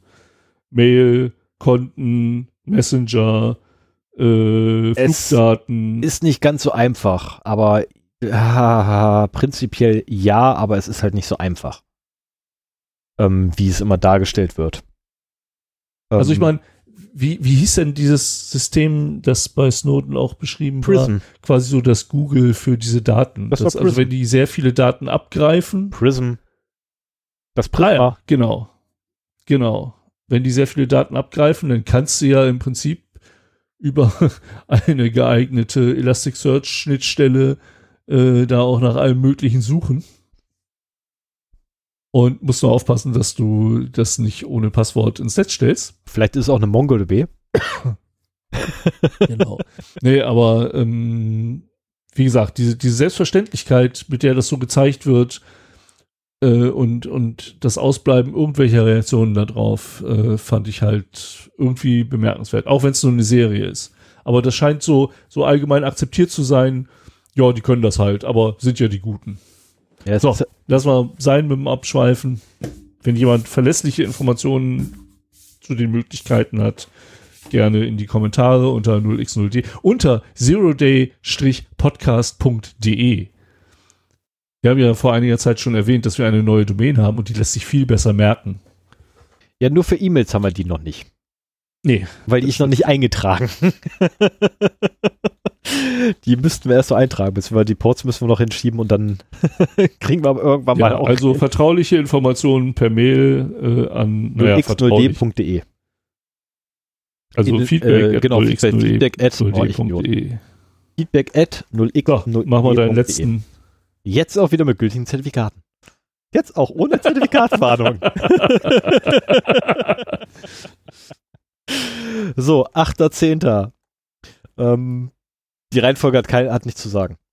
Äh, und zwar ist es in Tübingen so gewesen, dass dort ähm, für Migrationswillige, möchte ich sie mal nennen, ähm, eine Datei angefangen wurde vom dortigen ähm, Stadtvor Land Landvorsteher, Stadtvorsteher, äh, Stadtvorsteher. Ähm, gut, der Name ist Boris, Boris Palmer. Was will man erwarten mal so einen Namen? Ne? Ich, ich mag die englische Aussprache. Boris Pal Palmer ist viel cooler. Erinnert mich so ein bisschen an Boris Johnson. Ähm, geht so in die richtige, Ech äh, in die, in die gleiche Ecke ungefähr, ne? Also der Typ hat sich ja gedacht so, oh meine Güte, wir haben ja, ne, haufenweise äh, Leute, die halt nicht aus der Ecke hier kommen. Meistens noch nicht mal einen deutschen Pass in der Tasche haben. Das wäre ja schon toll, wenn wir da irgendwie wüssten, wer davon Gefährder ist. Wir legen mal eine Datenbank an. Also wurde jeder noch so kleine Verdachtsmoment genutzt, um irgendwie Daten über diese Leute zu sammeln und alles von der Polizei abzugreifen, unter anderem, was man irgendwie hat. Äh, egal, ob der jetzt ein Staatsanwalt schon drüber geguckt hat oder nicht und gesagt hat, äh, Alter, der ist unschuldig, guck dir mal die Aktenlage an, war völlig egal, verdächtig, Buff rein. Also letztendlich haben sie eine Gefährderkartei gebaut ähm, für Migranten, beziehungsweise Asylbewerber oder Fremde, wie auch immer man es benennen möchte ähm, Im Artikel nennen sie sie geflüchtete Personen. Äh, ich persönlich sage dazu einfach, sorry, es sind Fremde. Ne? Sie haben, letztendlich haben sie tatsächlich eine, eine Gefährderdatei in Anführungszeichen über ähm, fremde Personen angelegt und dort alles reingeklatscht, was sie irgendwie über die Person kriegen konnten. Ähm, und zwar bei kleinsten Sachen schon, wenn irgendwie, was ich, wenn da irgendwie irgendetwas Negatives kam und sei es nur, der da hinten hat mich komisch angeguckt. Ne, dass da irgendwie, ne, Tante Erna bei der, bei der Polizei schon mit, oh, der Schwarze da hat komisch geguckt. Der ist mit Sicherheit ganz böse. So, Aktnotiz, Buff, ab, rein in die Kartei, weil ist ja, ne, ist ja hier, ist ja Fremder, rein Und damit. an welcher Stelle wurde die äh, angelegt? Also bei, bei der Stadt? Bei der Stadt. Also die Stadt selber hat die angelegt. Aha. Und jetzt kommt der Hammer, und, ähm, die wurde den jetzt weggeschafft. Ne, die wurde denen jetzt geschasst, also nach einem länger dauernden Verfahren ähm, wurde das Ding jetzt gescha geschasst und äh, ebenfalls sämtliche Aufzeichnungen müssen vernichtet werden, weil natürlich hatten die schon, ne, weil Verfahren lief ja relativ großen ähm, Datenpool. Und zwar äh, wurde das denen unter dem Arsch weggefeuert vom Landesbeauftragten für Datenschutz aber natürlich nur unter sehr großer Kritik und Empörung seitens ähm, Boris Palmer, ähm, der sich da sehr echauffiert drüber ne, und sagt so, das geht ja gar nicht, das ist voll an der Realität vorbei etc. Aber das Ganze soll jetzt nicht politisch werden. Ähm, also es ist kein Witz, ich habe die Nachricht nicht drin, weil es jetzt irgendwie Politik ist. Ich will gar nicht, die Politik dahinter ist mir völlig egal. Äh, das ist tatsächlich Datenschutz oder, oder Datenschutzbeauftragte live am Werkeln. Weil es gibt keine gesetzliche Grundlage, womit diese Daten erhoben wurden. Null. Ähm, ja, ist auch an einer völlig falschen Stelle. Also ja, das auch noch mit dazu. Das ist ne? keine Ermittlungsbehörde da. Genau das. Und infolgedessen ähm, weg mit den Daten. Das ist völlig richtig, dass sie wegkommen. Äh, mhm. Hätte man es klug angestellt und sich auf den äh, 6F bezogen, ähm, ja, man hätte damit Sicherheit was gefunden ne, womit man irgendwie das berechtigte Ein Interesse reinkriegt. Interesse. Genau, ne, womit man mit Sicherheit das berechtigte Interesse an den Informationen durchkriegt, hätte aber dann wieder die Problematik gehabt der Werteverarbeitung. Weil die dürftest du dann ja nicht auswerten mit den anderen Daten zusammen, die du kriegst. Ähm, und letztlich diese Gesamtpraxis, das ist aber etwas, was wir halt im, im ja, eigentlich im ganzen Bundesgebiet auch sehen. Ne? Möglichst viele Daten und völlig egal, welche Behörde das ist, völlig egal, welches Bundesland, welcher Politiker ne, wie gesagt, Politik spielt da gar keine Rolle bei, sondern man hat es ja auch von Seiten der Gewerkschaft der Polizisten, kriegst es dauernd, ähm, dass die ja immer größere Datentöpfe haben wollen für angeblich ja immer schlimmer werdende Situationen und selbst ihre eigenen Reihen, kommen wir ganz zum Schluss auch nochmal drauf, haben sie immer noch nicht im Griff. Ähm, die sind da sogar teilweise sogar so blöd, dass sie nicht mal rechten sehen, wer da vor ihnen steht ähm, und sie eigentlich beschützen soll. Äh, mhm. Und das ist so, so, ja, da finde ich es ehrlich, also wirklich, ne, das fand ich echt super, das Ding zu lesen, weil wenigstens mal ein Datenschützer hingegangen ist, gesagt so nicht. Macht das mal alles ja, komplett schön, weg. Schön zu hören, wenn Datenschutzbeauftragte ihre Arbeit machen. A, wenn sie sie machen und B, wenn es erfolgreich ist. Na, weil ähm, der Datenschutzbeauftragte von Berlin, der hat sich auch dieses Jahr etwas ähm, tatsächlich rühmlich hervorgetan. Na, wo ich auch sagen muss, ähm, schon durchaus Eier aus Stahl. Beim ersten Entwurf gehabt, dann ja äh, leider einen Schwanz eingezogen, aber nochmal nachgelegt. Ähm, ist auch cool. Also war eine coole Aktion von ihm. Der hat ja, gut, das haben wir in, in einer vorigen Sendung, habe ich das gehabt. Äh, der hat den ersten PDF rausgebracht gehabt, äh, wo er gegen Microsoft gewettert hat. Und gesagt hat, hier, Microsoft-Produkte sind nicht, und Microsoft hat dagegen Beschwerde eingelegt, erfolgreich. Äh, unter anderem mit der Begründung, oder eine der Begründungen war halt, dass Microsoft halt als äh, Sündenbock herhalten muss und quasi für alle benutzt wurde. Woraufhin er gesagt hat, okay, hold my beer, ich schreibe es nochmal neu. Hier sind weitere Firmennamen. und da hat er nochmal fünf andere Firmen reingedroppt. Ähm, und Produkte. Finde ich geil.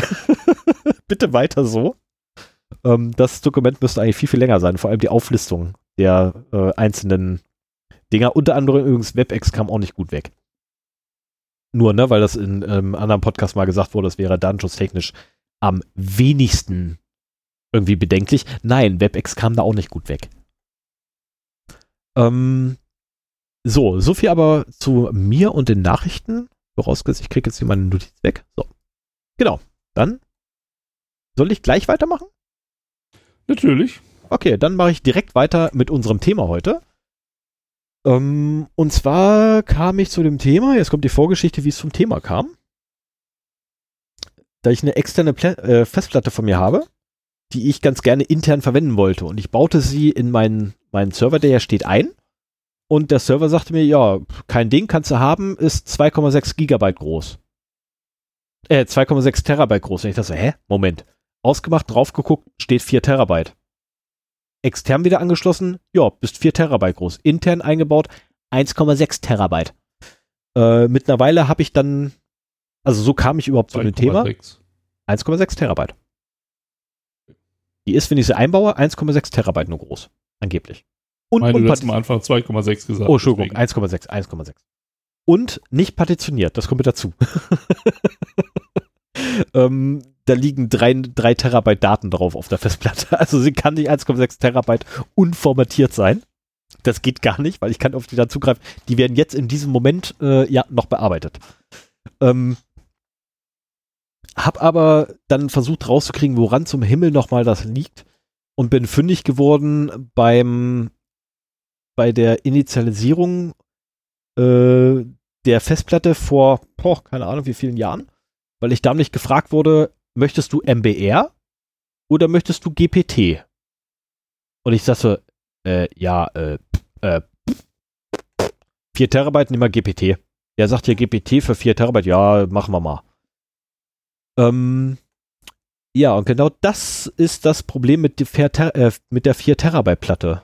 Weshalb ich die intern nicht verwenden kann, weil nämlich der Server gar kein GPT spricht. Ähm, also der Server, der hier der steht. Der Frage stand ich auch vor einiger Zeit und wusste auch nicht, was ich antworten sollte. Ich weiß auch, ich weiß auch nicht, was ich geantwortet habe. Ja, dann ähm, kann ich dir, kann ich dich beruhigen, weil ganz zum Schluss der letzte Punkt meines Themas, ne, wieso machen wir den Mist eigentlich? Äh, da sagt ja genau auch, was du machen wirst ab sofort. Wenn kann du, man das denn? Naja, ich höre mal zu. Also, ähm, zunächst mal die Frage, äh, die bei mir, äh, nicht ja doch, die bei mir im Umkreis dann hochkam, weil ich ein bisschen drüber geflucht habe und ich wurde dann von mehreren Leuten gefragt, äh, was ist ein MBR? Also, alter Masterboot Record. Das kennen wir doch schon seit den 60ern. Was willst du eigentlich von mir? Ähm, damals hatten die Disketten auf dem ersten paar Bytes, ich meine, wir reden ja von, ne, dass Festplatten gerade mal ein paar Kilobyte groß waren. Den, in den ersten paar Bytes hatten sie, äh, oder in ich glaube sogar die ersten paar KB, ich glaube 4 Kilobyte waren die ersten Bootloader, hatten sie einen sogenannten Bootloader legen. Und ähm, das Ganze ist auch heute noch so. Also immer am Anfang der, der Festplatte, beziehungsweise der Partition, immer ganz am Anfang gibt es einen witzig kleinen Bereich. Dort liegt der sogenannte Master Boot Record. Äh, da drin enthalten ist äh, zum einen der Bootloader, wenn es denn notwendig ist, dass die Festplatte oder von der Festplatte geboot wird, äh, gebootet wird. Dann liegt dort der Bootloader. Was das ist, komme ich gleich zu. Äh, und eine Partitionstabelle. Was Partitionen sind, komme ich gleich zu. So, ähm, der Bootloader. Der Bootloader ist ein winzig kleines Stück Software, was von eurer CPU ausgeführt wird, um letztendlich die Daten zu finden, mit denen euer Betriebssystem hochgefahren wird. Ähm, das ist so ziemlich die einfachste Erklärung, die ich euch jetzt geben kann. Alles andere würde zu tief gehen. Die Partitions... Grupp ein Bootloader? Grupp ist ein Bootloader. Ah, okay. Genau, wobei, Gru wobei Grupp bescheißt. Das muss man sagen, Grupp bescheißt. ja, brauchen wir nicht ähm, ins Detail zu gehen, aber also, ja. Heutzutage bescheißt jeder Bootloader. Also der von, der von Windows und auch der von Linux bescheißt. Die haben im ersten Teil haben sie letztendlich ein Stück Quellcode liegen, was dem wirklichen Bootloader innerhalb der Partition nachlädt. Äh, nachlädt. Deswegen gibt es bei äh, Windows jetzt mittlerweile auch, muss man immer diese 100 Megabyte mit anlegen. Und diese 100 Megabyte, da liegt der Boot, äh, Bootloader mit drin. Ah, okay. Na, diese System Reserved. Da liegt unter anderem der originale Bootloader. Ja, aber ich habe ja auch gelernt, dass man die Grupp-Config auch ja. als Textdatei irgendwo beschreiben kann und der muss ja auch der Bootloader auf die normale Platte zugreifen können. Genau.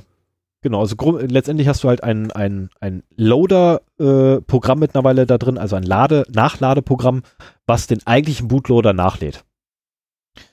Ähm, das habe ich gehört. Und der eigentlich. War ich das jetzt oder warst du das eigentlich mit dem Plim? Das Plim war ich. Okay. Ah, mach mir nicht so eine Angst, ey. Ich habe gerade schon gedacht, mit, mit dem Notebook geht jetzt irgendwie was zu Ende. Ähm, Bootloader, genau. Und dann daneben halt direkt hast du die Partitionstabelle. Die Partitionstabelle sagt halt aus, wo beginnt eine Partition, wo endet eine Partition, welcher Typ ist diese Partition. Ähm, die einzelnen Typen gehe ich jetzt nicht alle durch, weil gerade bei GPT werden die dann sehr viel. Da habe ich keine Lust drauf. Mhm. Ähm, wichtig dabei ist eigentlich nur, dass du bei MBR so, so ein so ein winzig kleines Problem hattest, dadurch, dass die Dinger ja aus der Diskettenzeit noch kommen, äh, gab es dann irgendwann so, so ein winzig und aus der Festplattenzeit, wo halt nicht gerade so viel Platz war. Und aus einer dass Zeit. Dass niemand vorstellen konnte, dass eine Festplatte mal Terabyte Größe haben kann. Genau, das konnte sich halt nie einer vorstellen und es konnte sich auch nie einer vorstellen, dass man mal mehr als drei Partitionen braucht.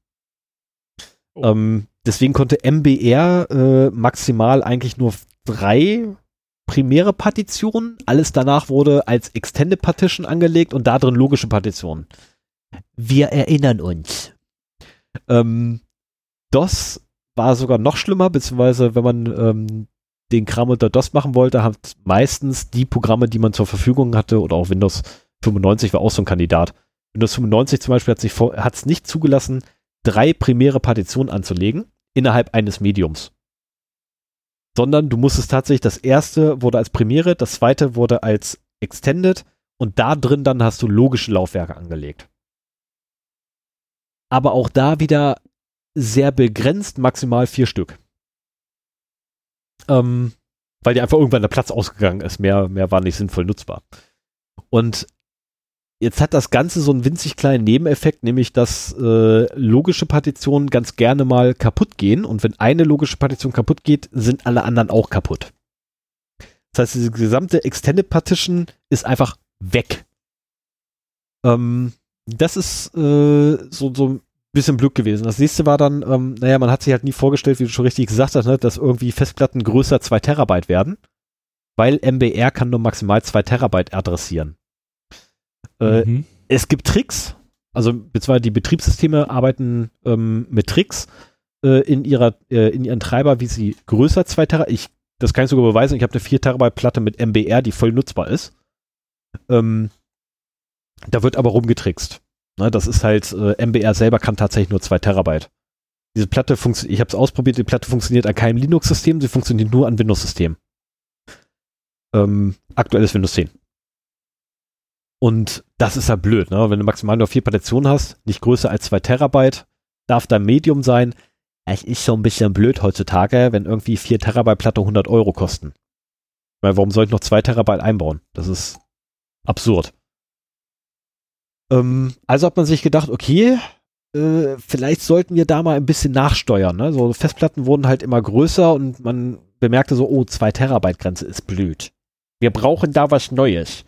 Man hat sich GPT einfallen lassen.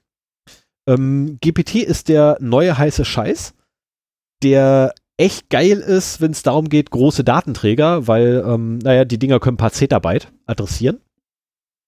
Ähm, das sind so ein paar mal, also zweimal 1024 Petabyte. Ähm, und ganz ehrlich, ich habe noch kein Petabyte zusammen.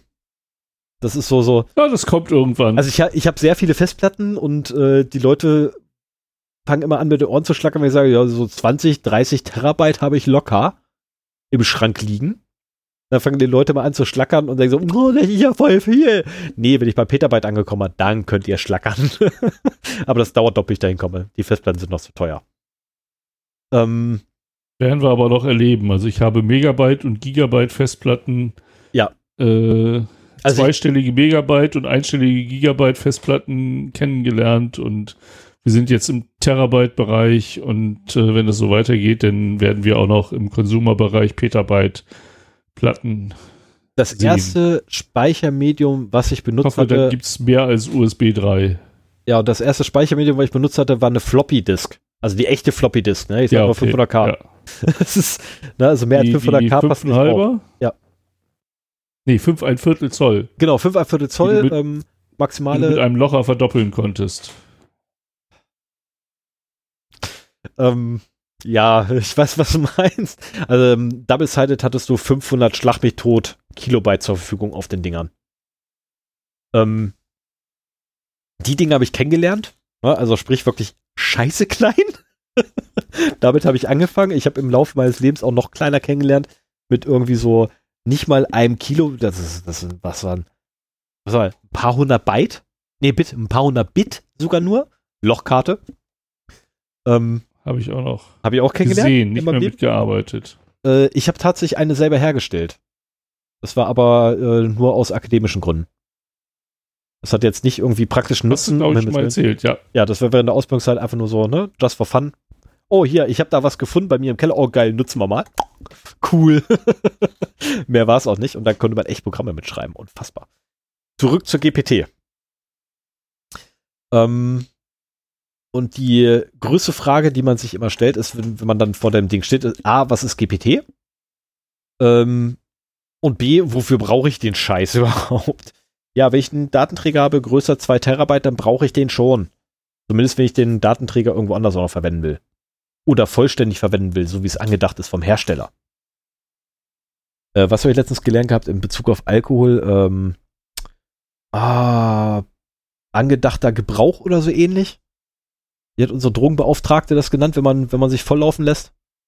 Äh, scheiße, ich hab's vergessen. Muss ich nochmal raussuchen. Ähm, Ange ja, irgendwie angemessene Verwendung oder irgendwie sowas war die Formulierung. Ja, irgendwie irgend so, so, so, so ein Blödsinn, ne? weil der so, äh, vorgesehen, vorgesehene Verwendung, äh, vorge vorgesehene, vorgesehener Gebrauch oder so ähnlich. Ähm, ja, nee, Drogen, nein. Gibt's keinen vorgesehenen Gebrauch, weg damit. Ähm, hm. So, jedenfalls zur Standardisierung von diesen ganzen Zwischenlösungen, die halt die Betriebssysteme hatten, um mit größer 2 Terabyte umzugehen, gab es halt mal GPT. GPT arbeitet mit sogenannten GUIDs, äh, Global Unique Identifiers, für ihre Partitionen. Also sprich, jede Partition hat eine eigene ID, die global gesehen, aufgrund dessen, wie lang diese ID ist, ähm, ja, es ist relativ ausgeschlossen, dass zwei Partitionen dieselbe ID bekommen. Und das Ganze hat jetzt mehrere Vorteile. Zum einen, ich kann größer 4 Terabyte adressieren, was geil ist. Ich kann bis zu 126 Partitionen pro Datenträger haben. Macht bei 4 Terabyte noch nicht so wirklich Sinn. Ups, 4 Terabyte durch, 108, äh, durch 126, das ist nicht mehr viel übrig. Das macht irgendwie aus meiner Sicht halt zumindest keinen Sinn. Es gibt mit Sicherheit irgendwo Anwendungsfälle, wo das wieder sinnvoll ist.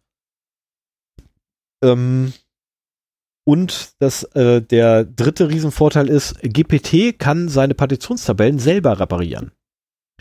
Während man bei MBR hingehen musste und von Hand die Partitionstabelle reparieren musste oder ganz teure Hardware, äh, ganz teure Software einsetzen musste, die ähm, letztendlich hingegangen ist und von Hand tatsächlich die gesamte Festplatte abgescannt hat, wo beginnt eine Partition, wo endet eine Partition, um den um die Partitionstabellen wiederherzustellen, bringt GPT genau diese Funktionalität schon mit. Also das Ding repariert sich Ach. quasi selbst. Oh, cool. Ja, habe ich auch gestaunt. Also wusste ich vorher auch nicht, was ich noch nie bemerkt habe.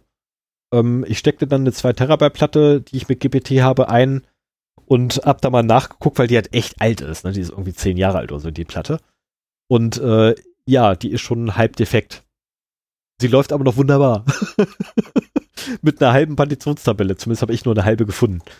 Ähm, es gibt halt eine Schattenkopie bei GPT und der repariert sich halt echt selber. Das ist super, weil er halt mit Quersum arbeitet. Ähm, funktioniert echt gut.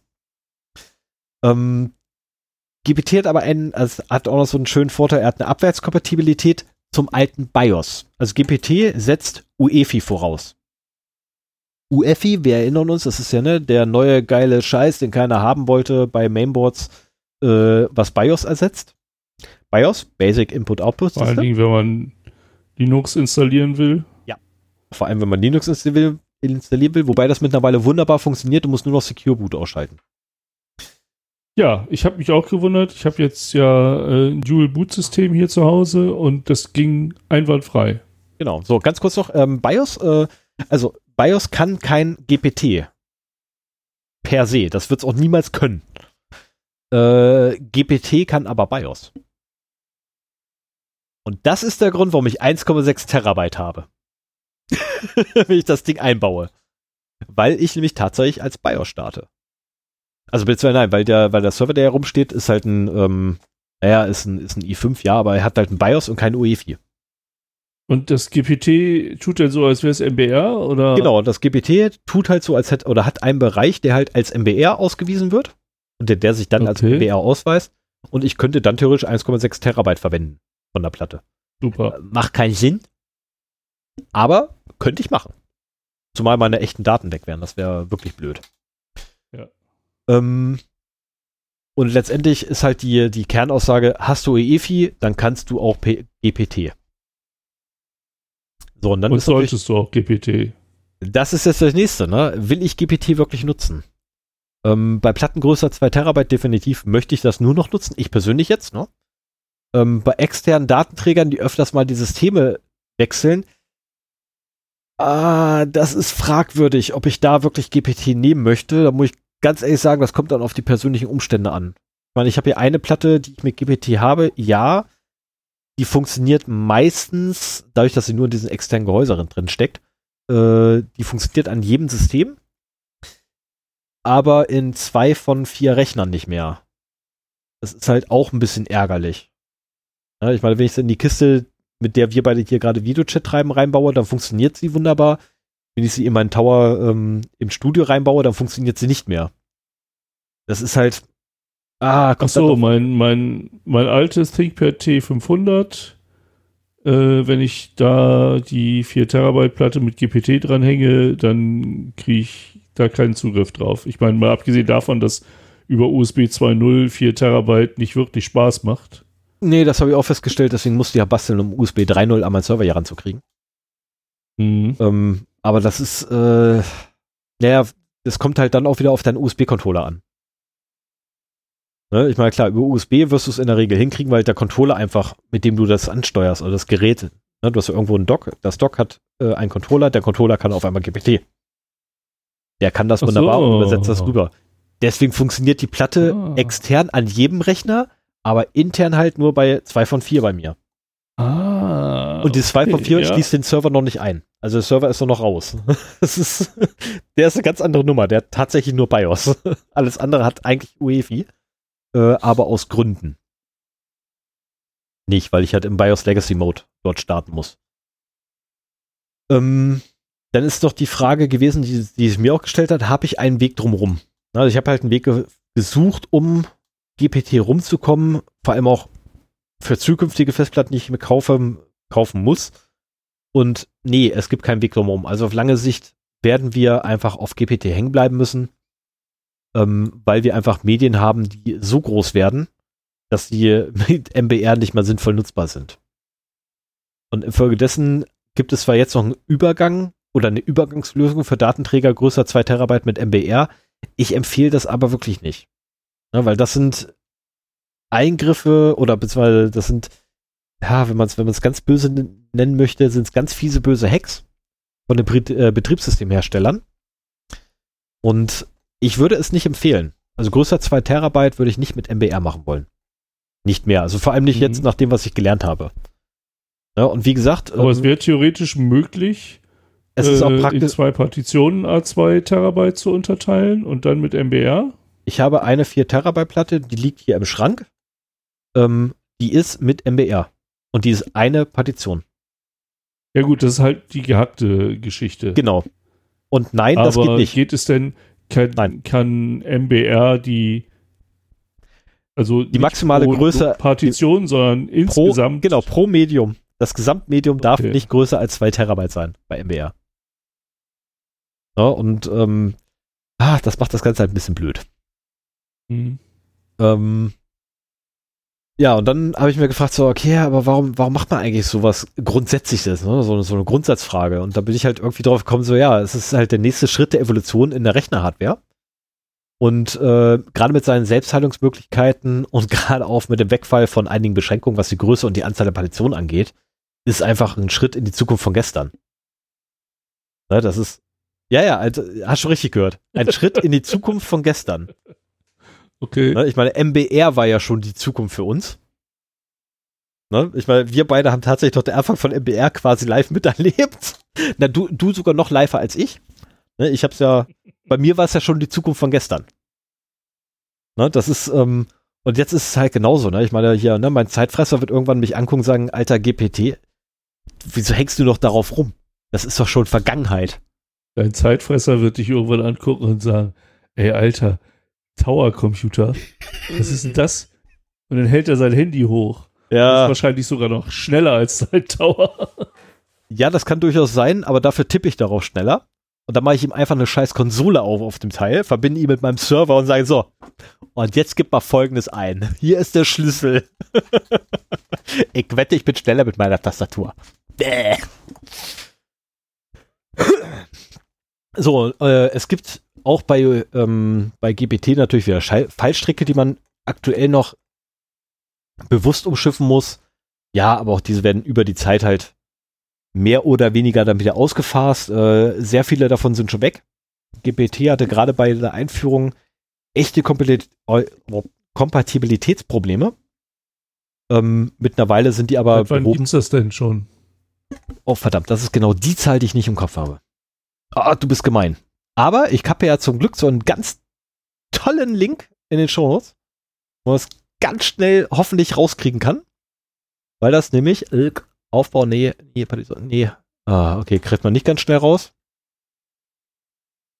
Weil ich Idiot nämlich die deutsche Wikipedia verwendet habe oder verlinkt habe und nicht die englischsprachige. Also die englischsprachige führt auch tatsächlich eine Historie immer mit ein. Was ich ganz gut finde. 2000. Danke. Ha, Millennium. es ist ein Millennium. Etwa seit dem Jahr 2000 das BIOS in PCs ersetzt. Hä? Nee, das ist UEFI.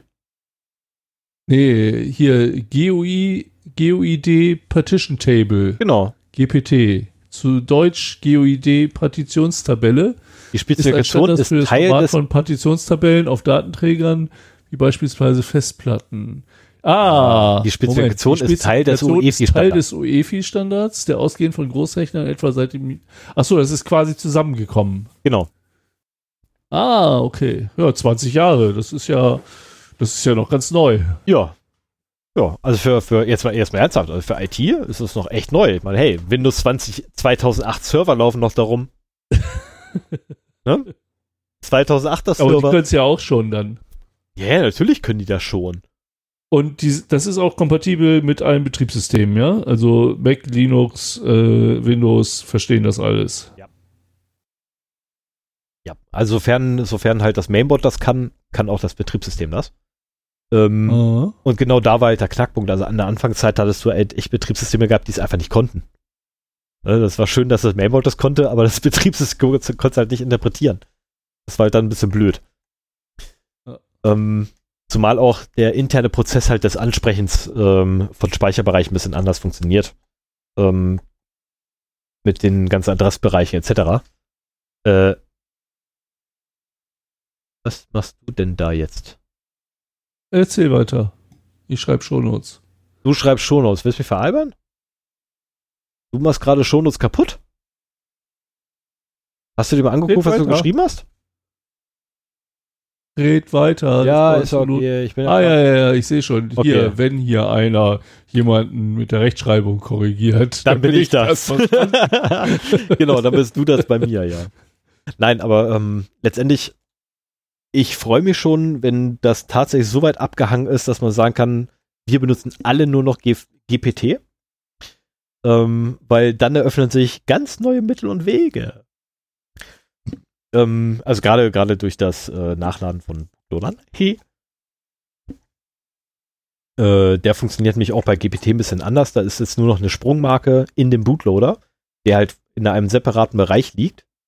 Äh, anders als bei MBR, wo es halt Teil der Partition ist, ist der ähm, Bootloader dort ein komplett abgetrennter Bereich und hat nichts mit der Partition zu tun. Der liegt halt außerhalb davon. Ja, und man muss sie ja trotzdem irgendwie konfigurieren können. Natürlich, kannst du. Das kannst du. Auch weiterhin. Also gerade dadurch, dass ja der Bootloader, die meisten Bootloader eh irgendwelche Sachen von der Festplatte nachladen. Aber du kannst halt viel mehr Daten auf einmal als Bootloader quasi reinwerfen. Ähm, und bei MBR ist halt echt nur ein paar KB übrig. Ne? Das ist, ist nicht viel. Das ist, das reicht gerade mal so für eine Sprungmarke. Also hier, der Bereich bitte nachladen und alles ausführen, was da kommt. Mehr mhm. reizt da halt mhm. nicht. So, und sei mir nicht böse, du musst mal ganz kurz ein bisschen, weil meine Stimme lässt nach. Ja, bist du denn durch? Dann würde ich einfach äh, mit Fun and Other Things weitermachen. Schön, dann habe ich das auch verstanden, muss ich ehrlich sagen. Oh, ich bin und weiß, das begeistert mich. Bei, bei der nächsten Frage, wenn ich mal wieder eine Festplatte kaufe und anschließe, was ich da zu antworten habe und warum ich das zu antworten habe. Und dann setz mal eine Sprungmarke. Ähm, dann gehen wir jetzt zu Fun and Other Things über. Äh, da habe ich nur einen Punkt. Du hast nachher noch zwei, äh, zwei weitere, die du da gelistet hast. Aber äh, ich habe jetzt in der Zeit zwischen diesen beiden Folgen äh, mal bei einem Phishing-Test mitgemacht und fand das so interessant, dass ich eigentlich diese URL auch hier mit unseren Hörern und Hörerinnen teilen möchte, ähm, dass sie einfach zur Selbstkontrolle mal ähm, sich da anmelden können. Also es heißt, die Seite heißt fischtest.de, ist natürlich unten in unseren Shownotes auch verlinkt. Äh, Fisch nicht wie der Fisch, den man aus dem Wasser fängt, sondern eben wie Phishing, P-H-I-S-H, Bindestrich T-E-S-T für test.de. So, da kann man äh, seinen Namen und seine E-Mail-Adresse angeben. Und ähm, ich weiß gar nicht, ich muss mal gucken, äh, eine Initiative von wem das ist. Auf jeden Fall äh, glaube ich denen halt, dass die das auch mit dem Datenschutz da durchaus ernst nehmen. Und äh, die sagen halt, in den nächsten sieben Tagen bekommt man dann an die Mailadresse, die man da angegeben hat, drei Phishing-Mails. Und äh, man kann sich quasi selbst kontrollieren, ob man drauf reinfällt oder nicht. Man erhält nach den sieben Tagen nochmal eine Auswertung, wo einem gezeigt wird, auf welche E-Mails man geklickt hat und auf welche man nicht geklickt hat. Und ich will da nicht zu viel spoilern. Ähm, da jeder, der da Interesse dran hat, soll sich da selber mal prüfen. Ich fand es nicht schlecht gemacht. Ähm, trotzdem kann ich stolz verkünden, dass ich auf keine draufgeklickt habe. Ähm, Genau. Ich gratuliere. Äh, aber das ist ja auch das eigentlich der Anspruch, den ich an mich habe, muss ich ganz ehrlich sagen. Ähm, aber ähm, macht das ruhig mal und schaut, äh, ob ihr auch ja die vorher kennt oder eben doch nicht. Das ist, ich, ich finde, das ist einfach ein schönes, schönes Spielchen. Wenn ihr Bock habt, könnt ihr auch gerne äh, bei uns kommentieren, äh, wie es ausgegangen ist. Aber das muss man halt auch nicht. Ne? Es ist halt wirklich nur zur Selbstkontrolle und sonst kriegt das halt niemand mit. Ja, das war mein, mein Netzfund, den ich hier unbedingt kundtun wollte. Okay, dann mache ich mal weiter. Ähm, jetzt kommt etwas, wo ich mir wirklich nicht sicher bin, ob es ein Hoax, ein Hoax ist oder nicht. Und zwar gibt es die Seite, wo sind unsere Waffen? Unter unsere-waffen.de. Äh, okay. Laut allem, was ich bis jetzt rauskriegt habe, vom MAD, also vom militärischen Abschirmdienst, die suchen so ein ganz klein wenig militärisches Gerät, unter anderem übrigens 60 Kilogramm C4. Ähm, mit 60 Kilo C4 kann man ungefähr 600 Flugzeuge Luft sprengen. Laut deren Angabe. Ganz ehrlich, mit 60 Kilogramm das C4 kann ich viel, definitiv viel, keine viel, Seite viel des MAD. mehr in Luft jagen. Ähm, ich fand die, ich finde die Seite trotzdem total geil.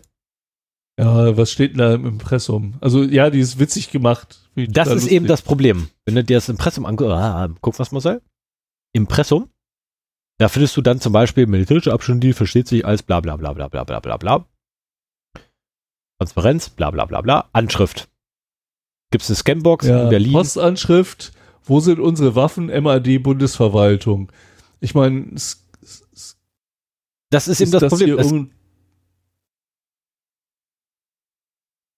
Das, ist, das, das, kann auch, das kann auch äh, die Bundesverwaltung der Zeitschrift Mad sein. ist, ja, das ist, also ich hoffe, dass es das Mad Magazin ist.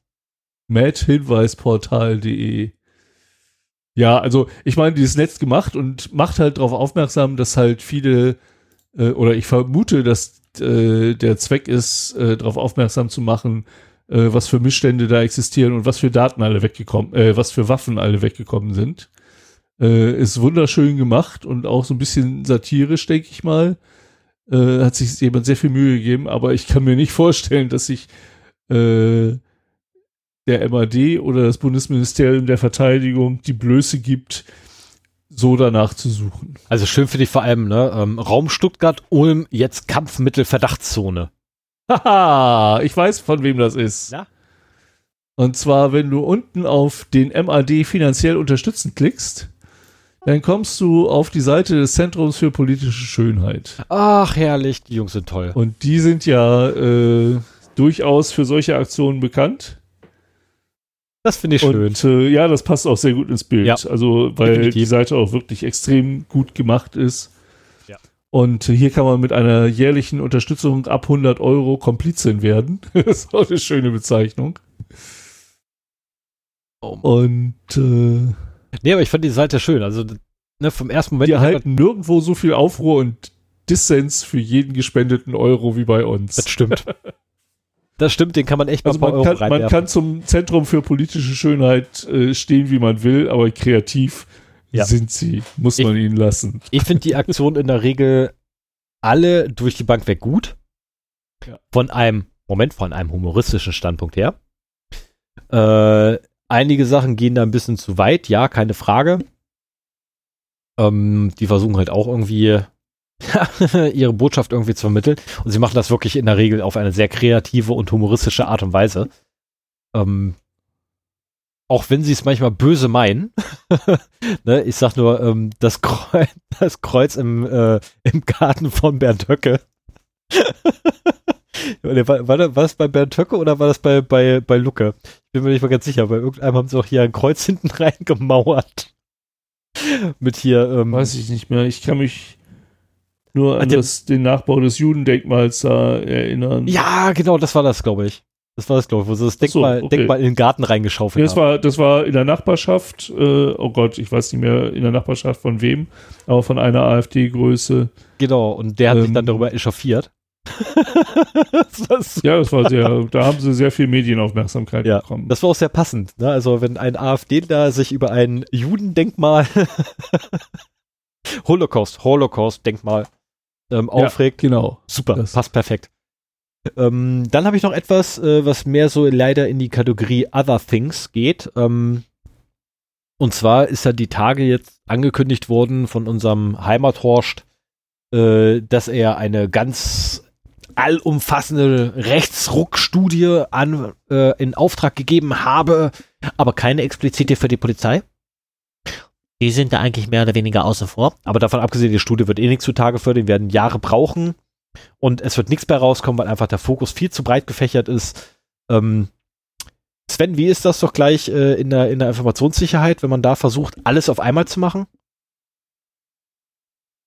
Äh, Dann verkackst du eigentlich, oder? äh, ja, Okay, dann bin ich ja beruhigt. Also wenn du innerhalb eines Sprints versuchst, alles abzudecken, dann verkackst du einfach auf gut Deutsch. Äh, man mag mir meine Ausdrucksweise dort.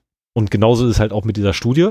Und jetzt hat sich jemand hingestellt, hat gesagt, ne, weil ja der, der Heimathorst auch immer von bedauerlichen Einzelfällen redet, und hat mal so eine Landkarte entworfen mit bedauerlichen Einzelfällen innerhalb der Polizei von ja, Momenten mit Rechtstendenzen, möchte ich es nennen. Also eine, eine schöne kartografische Aufarbeitung von Pressemeldung. Äh, solchen Einzelfällen auf einer Google-Karte. Genau. Ich, ich kannte das noch nicht. Ich klicke da gerade ein bisschen durch und finde es schade, dass zu den Einzelfällen keine Quellen angegeben sind. Also doch Gruppen, also äh, da ist teilweise Deutschlandfunk und Wikipedia genannt, aber vielleicht kann man auch in der Beschreibung von solchen Sachen auf Google Maps keine Links angeben, das weiß ich nicht. Ähm, ja, Vergleiche Spiegel hier in dem Fall. Also ja, es gibt wohl irgendwelche Quellen, aber die sind hier leider nicht verlinkt. Das zumindest nicht immer. Ne? Ich meine, Nord, Nordbuff, Nordbuff Butz, der R ist zumindest da, aber es wäre halt schön, wenn man direkt dann auf den Artikel verlinkt hätte. Ne? Das ist, ja, ja, ja, das ist ja. definitiv schöner, keine, keine Frage. Gut, Polizei NRW, ähm, da müssen wir nicht drüber reden. Da brauche ich keine Quellen mehr. Die Quelle ist die Polizei NRW. Ähm, aber es ist echt übel. Also es ist wirklich übel, vor allem wenn man sich das anguckt, wo das ist. Ne? Das ist einmal durch, also eigentlich ist fast alle sind mit dabei. Ja, es gibt keine Häufung, naja, im, im Ruhrgebiet so ein bisschen. Äh, ist das Ruhrgebiet? Ja.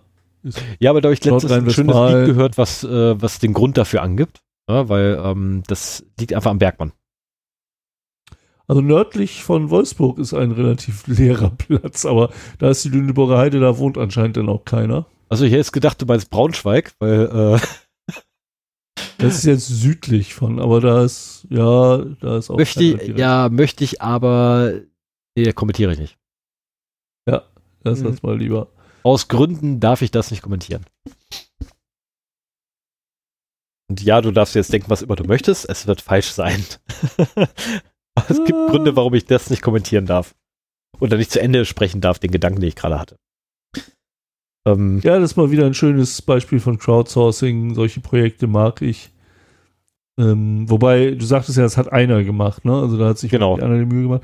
Was, was mir auch so ein bisschen fehlen würde, also wäre irgendwie ein, ein Link zu einer übergeordneten Seite, wo vielleicht nochmal eine Liste ist, wo man sieht, wie viele Fälle das sind oder wo man dann eben auch meinetwegen nicht so schön kartografisch das sieht, aber dafür äh, eine Übersicht mit den Originalquellen, die dann nochmal ver verlinkt sind oder so. Das sind, glaube ich, das, 109 äh, plus 5. 2, 3, 4. Nee, es sind 109 plus 4, also sind es 113 Einzelfälle. Okay. Naja. Ah, ja, also das kannst du auch hier, ne, wenn du hier auf Einzelfälle unten ne, ausklappst und das wieder zuklappst, dann sagt er nämlich, ne, zeigt dir vier Stück an und dann 109 weitere. Ich weiß, du hast Kopfhörer auf, weißt deswegen du? funktioniert das mit dem Rechnen nicht so gut, aber 4 plus 9 ist 13 und die 100 mit dazu packen, das war 113. Ich weiß nicht, wo du drauf geklickt hast, aber gut, lassen wir es. Äh. Guck einfach links an. Da! Ja, ich war schon quasi eine Seite weiter auf den Einzelfällen, aber cool, ja. Trotzdem also, wäre es schön, wenn er nochmal. Ah, hier steht auch noch was drin, aber nein. Also ich weiß es leider nicht, wie viel Einfluss man auf diese Karten nehmen kann, äh, weil ich mich damit nie beschäftigt habe. Oh, die Polizei haben. Mensch, heute doch über die Stadt geredet. Ähm, ja. äh, schön finde ich übrigens auch, dass da irgendwo der, der, äh, der Vorsitzende der deutschen Polizeigewerkschaft mit drin auftaucht. In Berlin. Das ist ein bedauerlicher Einfluss. Ja, da war auch mal was. Es ja. kann sogar sein, dass wir den mal in den News hatten. Nee, das, das war sehr wahrscheinlich der, der, der andere, von einer anderen Polizeigewerkschaft, von der kleinsten Polizeigewerkschaft, die, ne, dieser, dieser ganz, ganz kleine Mann, der sich aussteht wie ein ganz großer. Der mit dem Napoleon-Komplex wird das eher gewesen sein, den du jetzt gerade meinst. Also reiner Wind. Welcher der einzige, ähm, ja. einzige Gewerkschafter ist, der ein eigenes Lied hat. Tatsächlich, also ich habe ich es extra nachgeguckt. Es gibt keinen einzelnen Gewerkschafter, der wirklich für ein für sich eigens geschriebenes Lied hat. In seiner Funktion. ein Virologen, der seiner, ein eigenes Lied hat. Ja, in seiner Funktion als Gewerkschafter, wo gemerkt. Hm. Eigentlich müsste ich, ich, auch nochmal das Lied raussuchen äh, mit dem Bergmann, was ich meinte.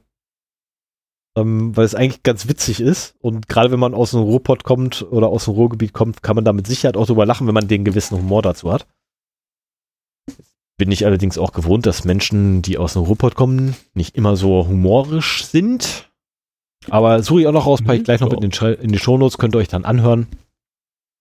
Ähm, ich habe leider vergessen, von welcher Band das ist. Ist aber wirklich sehr humorvoll. Äh, das ganze Ding geht, glaube ich, sieben Minuten oder so. Das ganze verdammte Lied.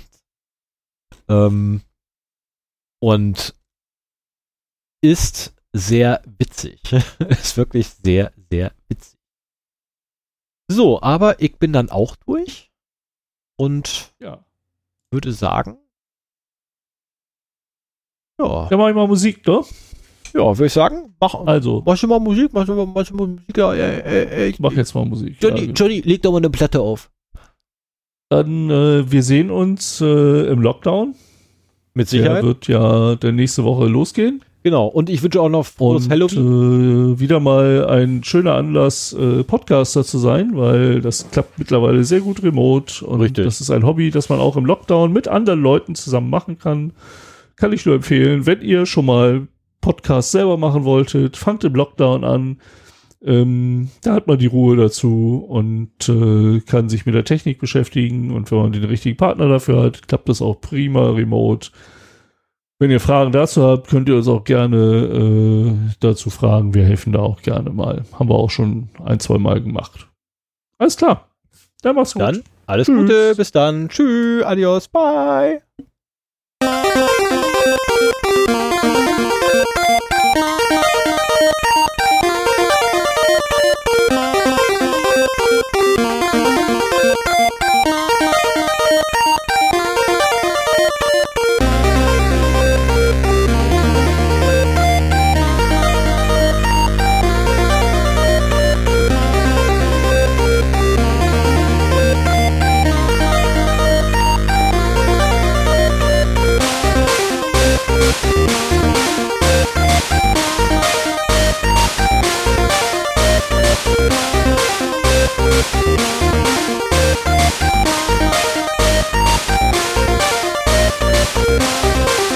Thank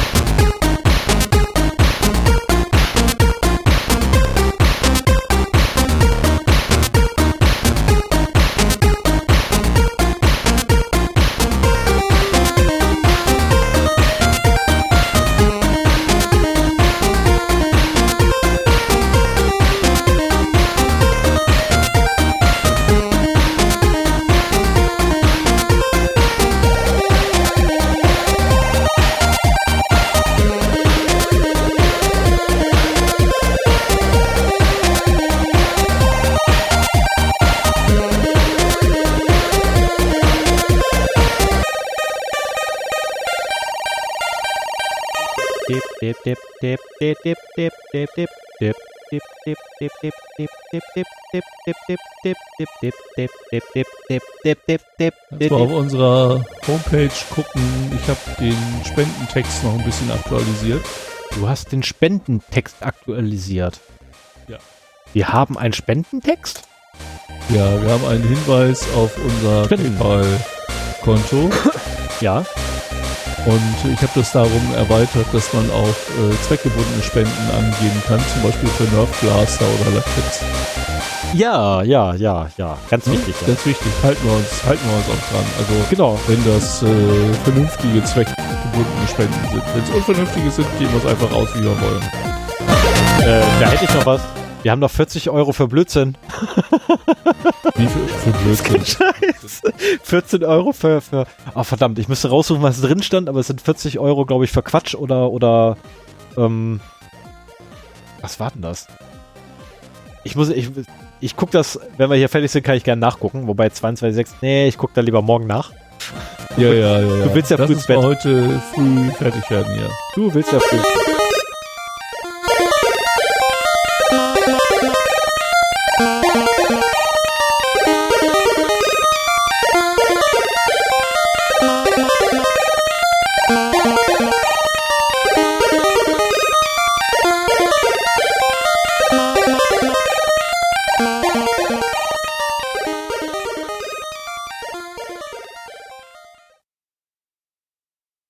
Ach so, ähm, ja, äh, tschüss, adios, äh, ne, schöne Halloween.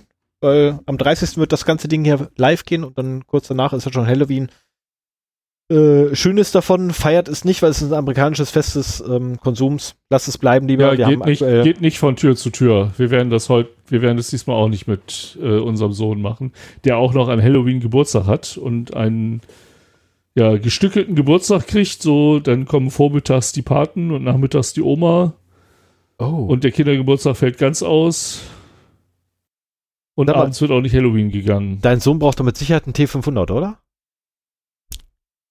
Der kann damit noch nichts anfangen, aber der kriegt äh, eine BMX-Rampe und wir werden im Lockdown ganz viel Fahrradfahren üben. Der ist, ist nämlich BMX scheint seine Sportart zu sein, macht ihm echt Spaß. Finde ich gut. Alles klar. So, jetzt aber wirklich. Ja. Ne? Tschö, adios, Ciao. bye.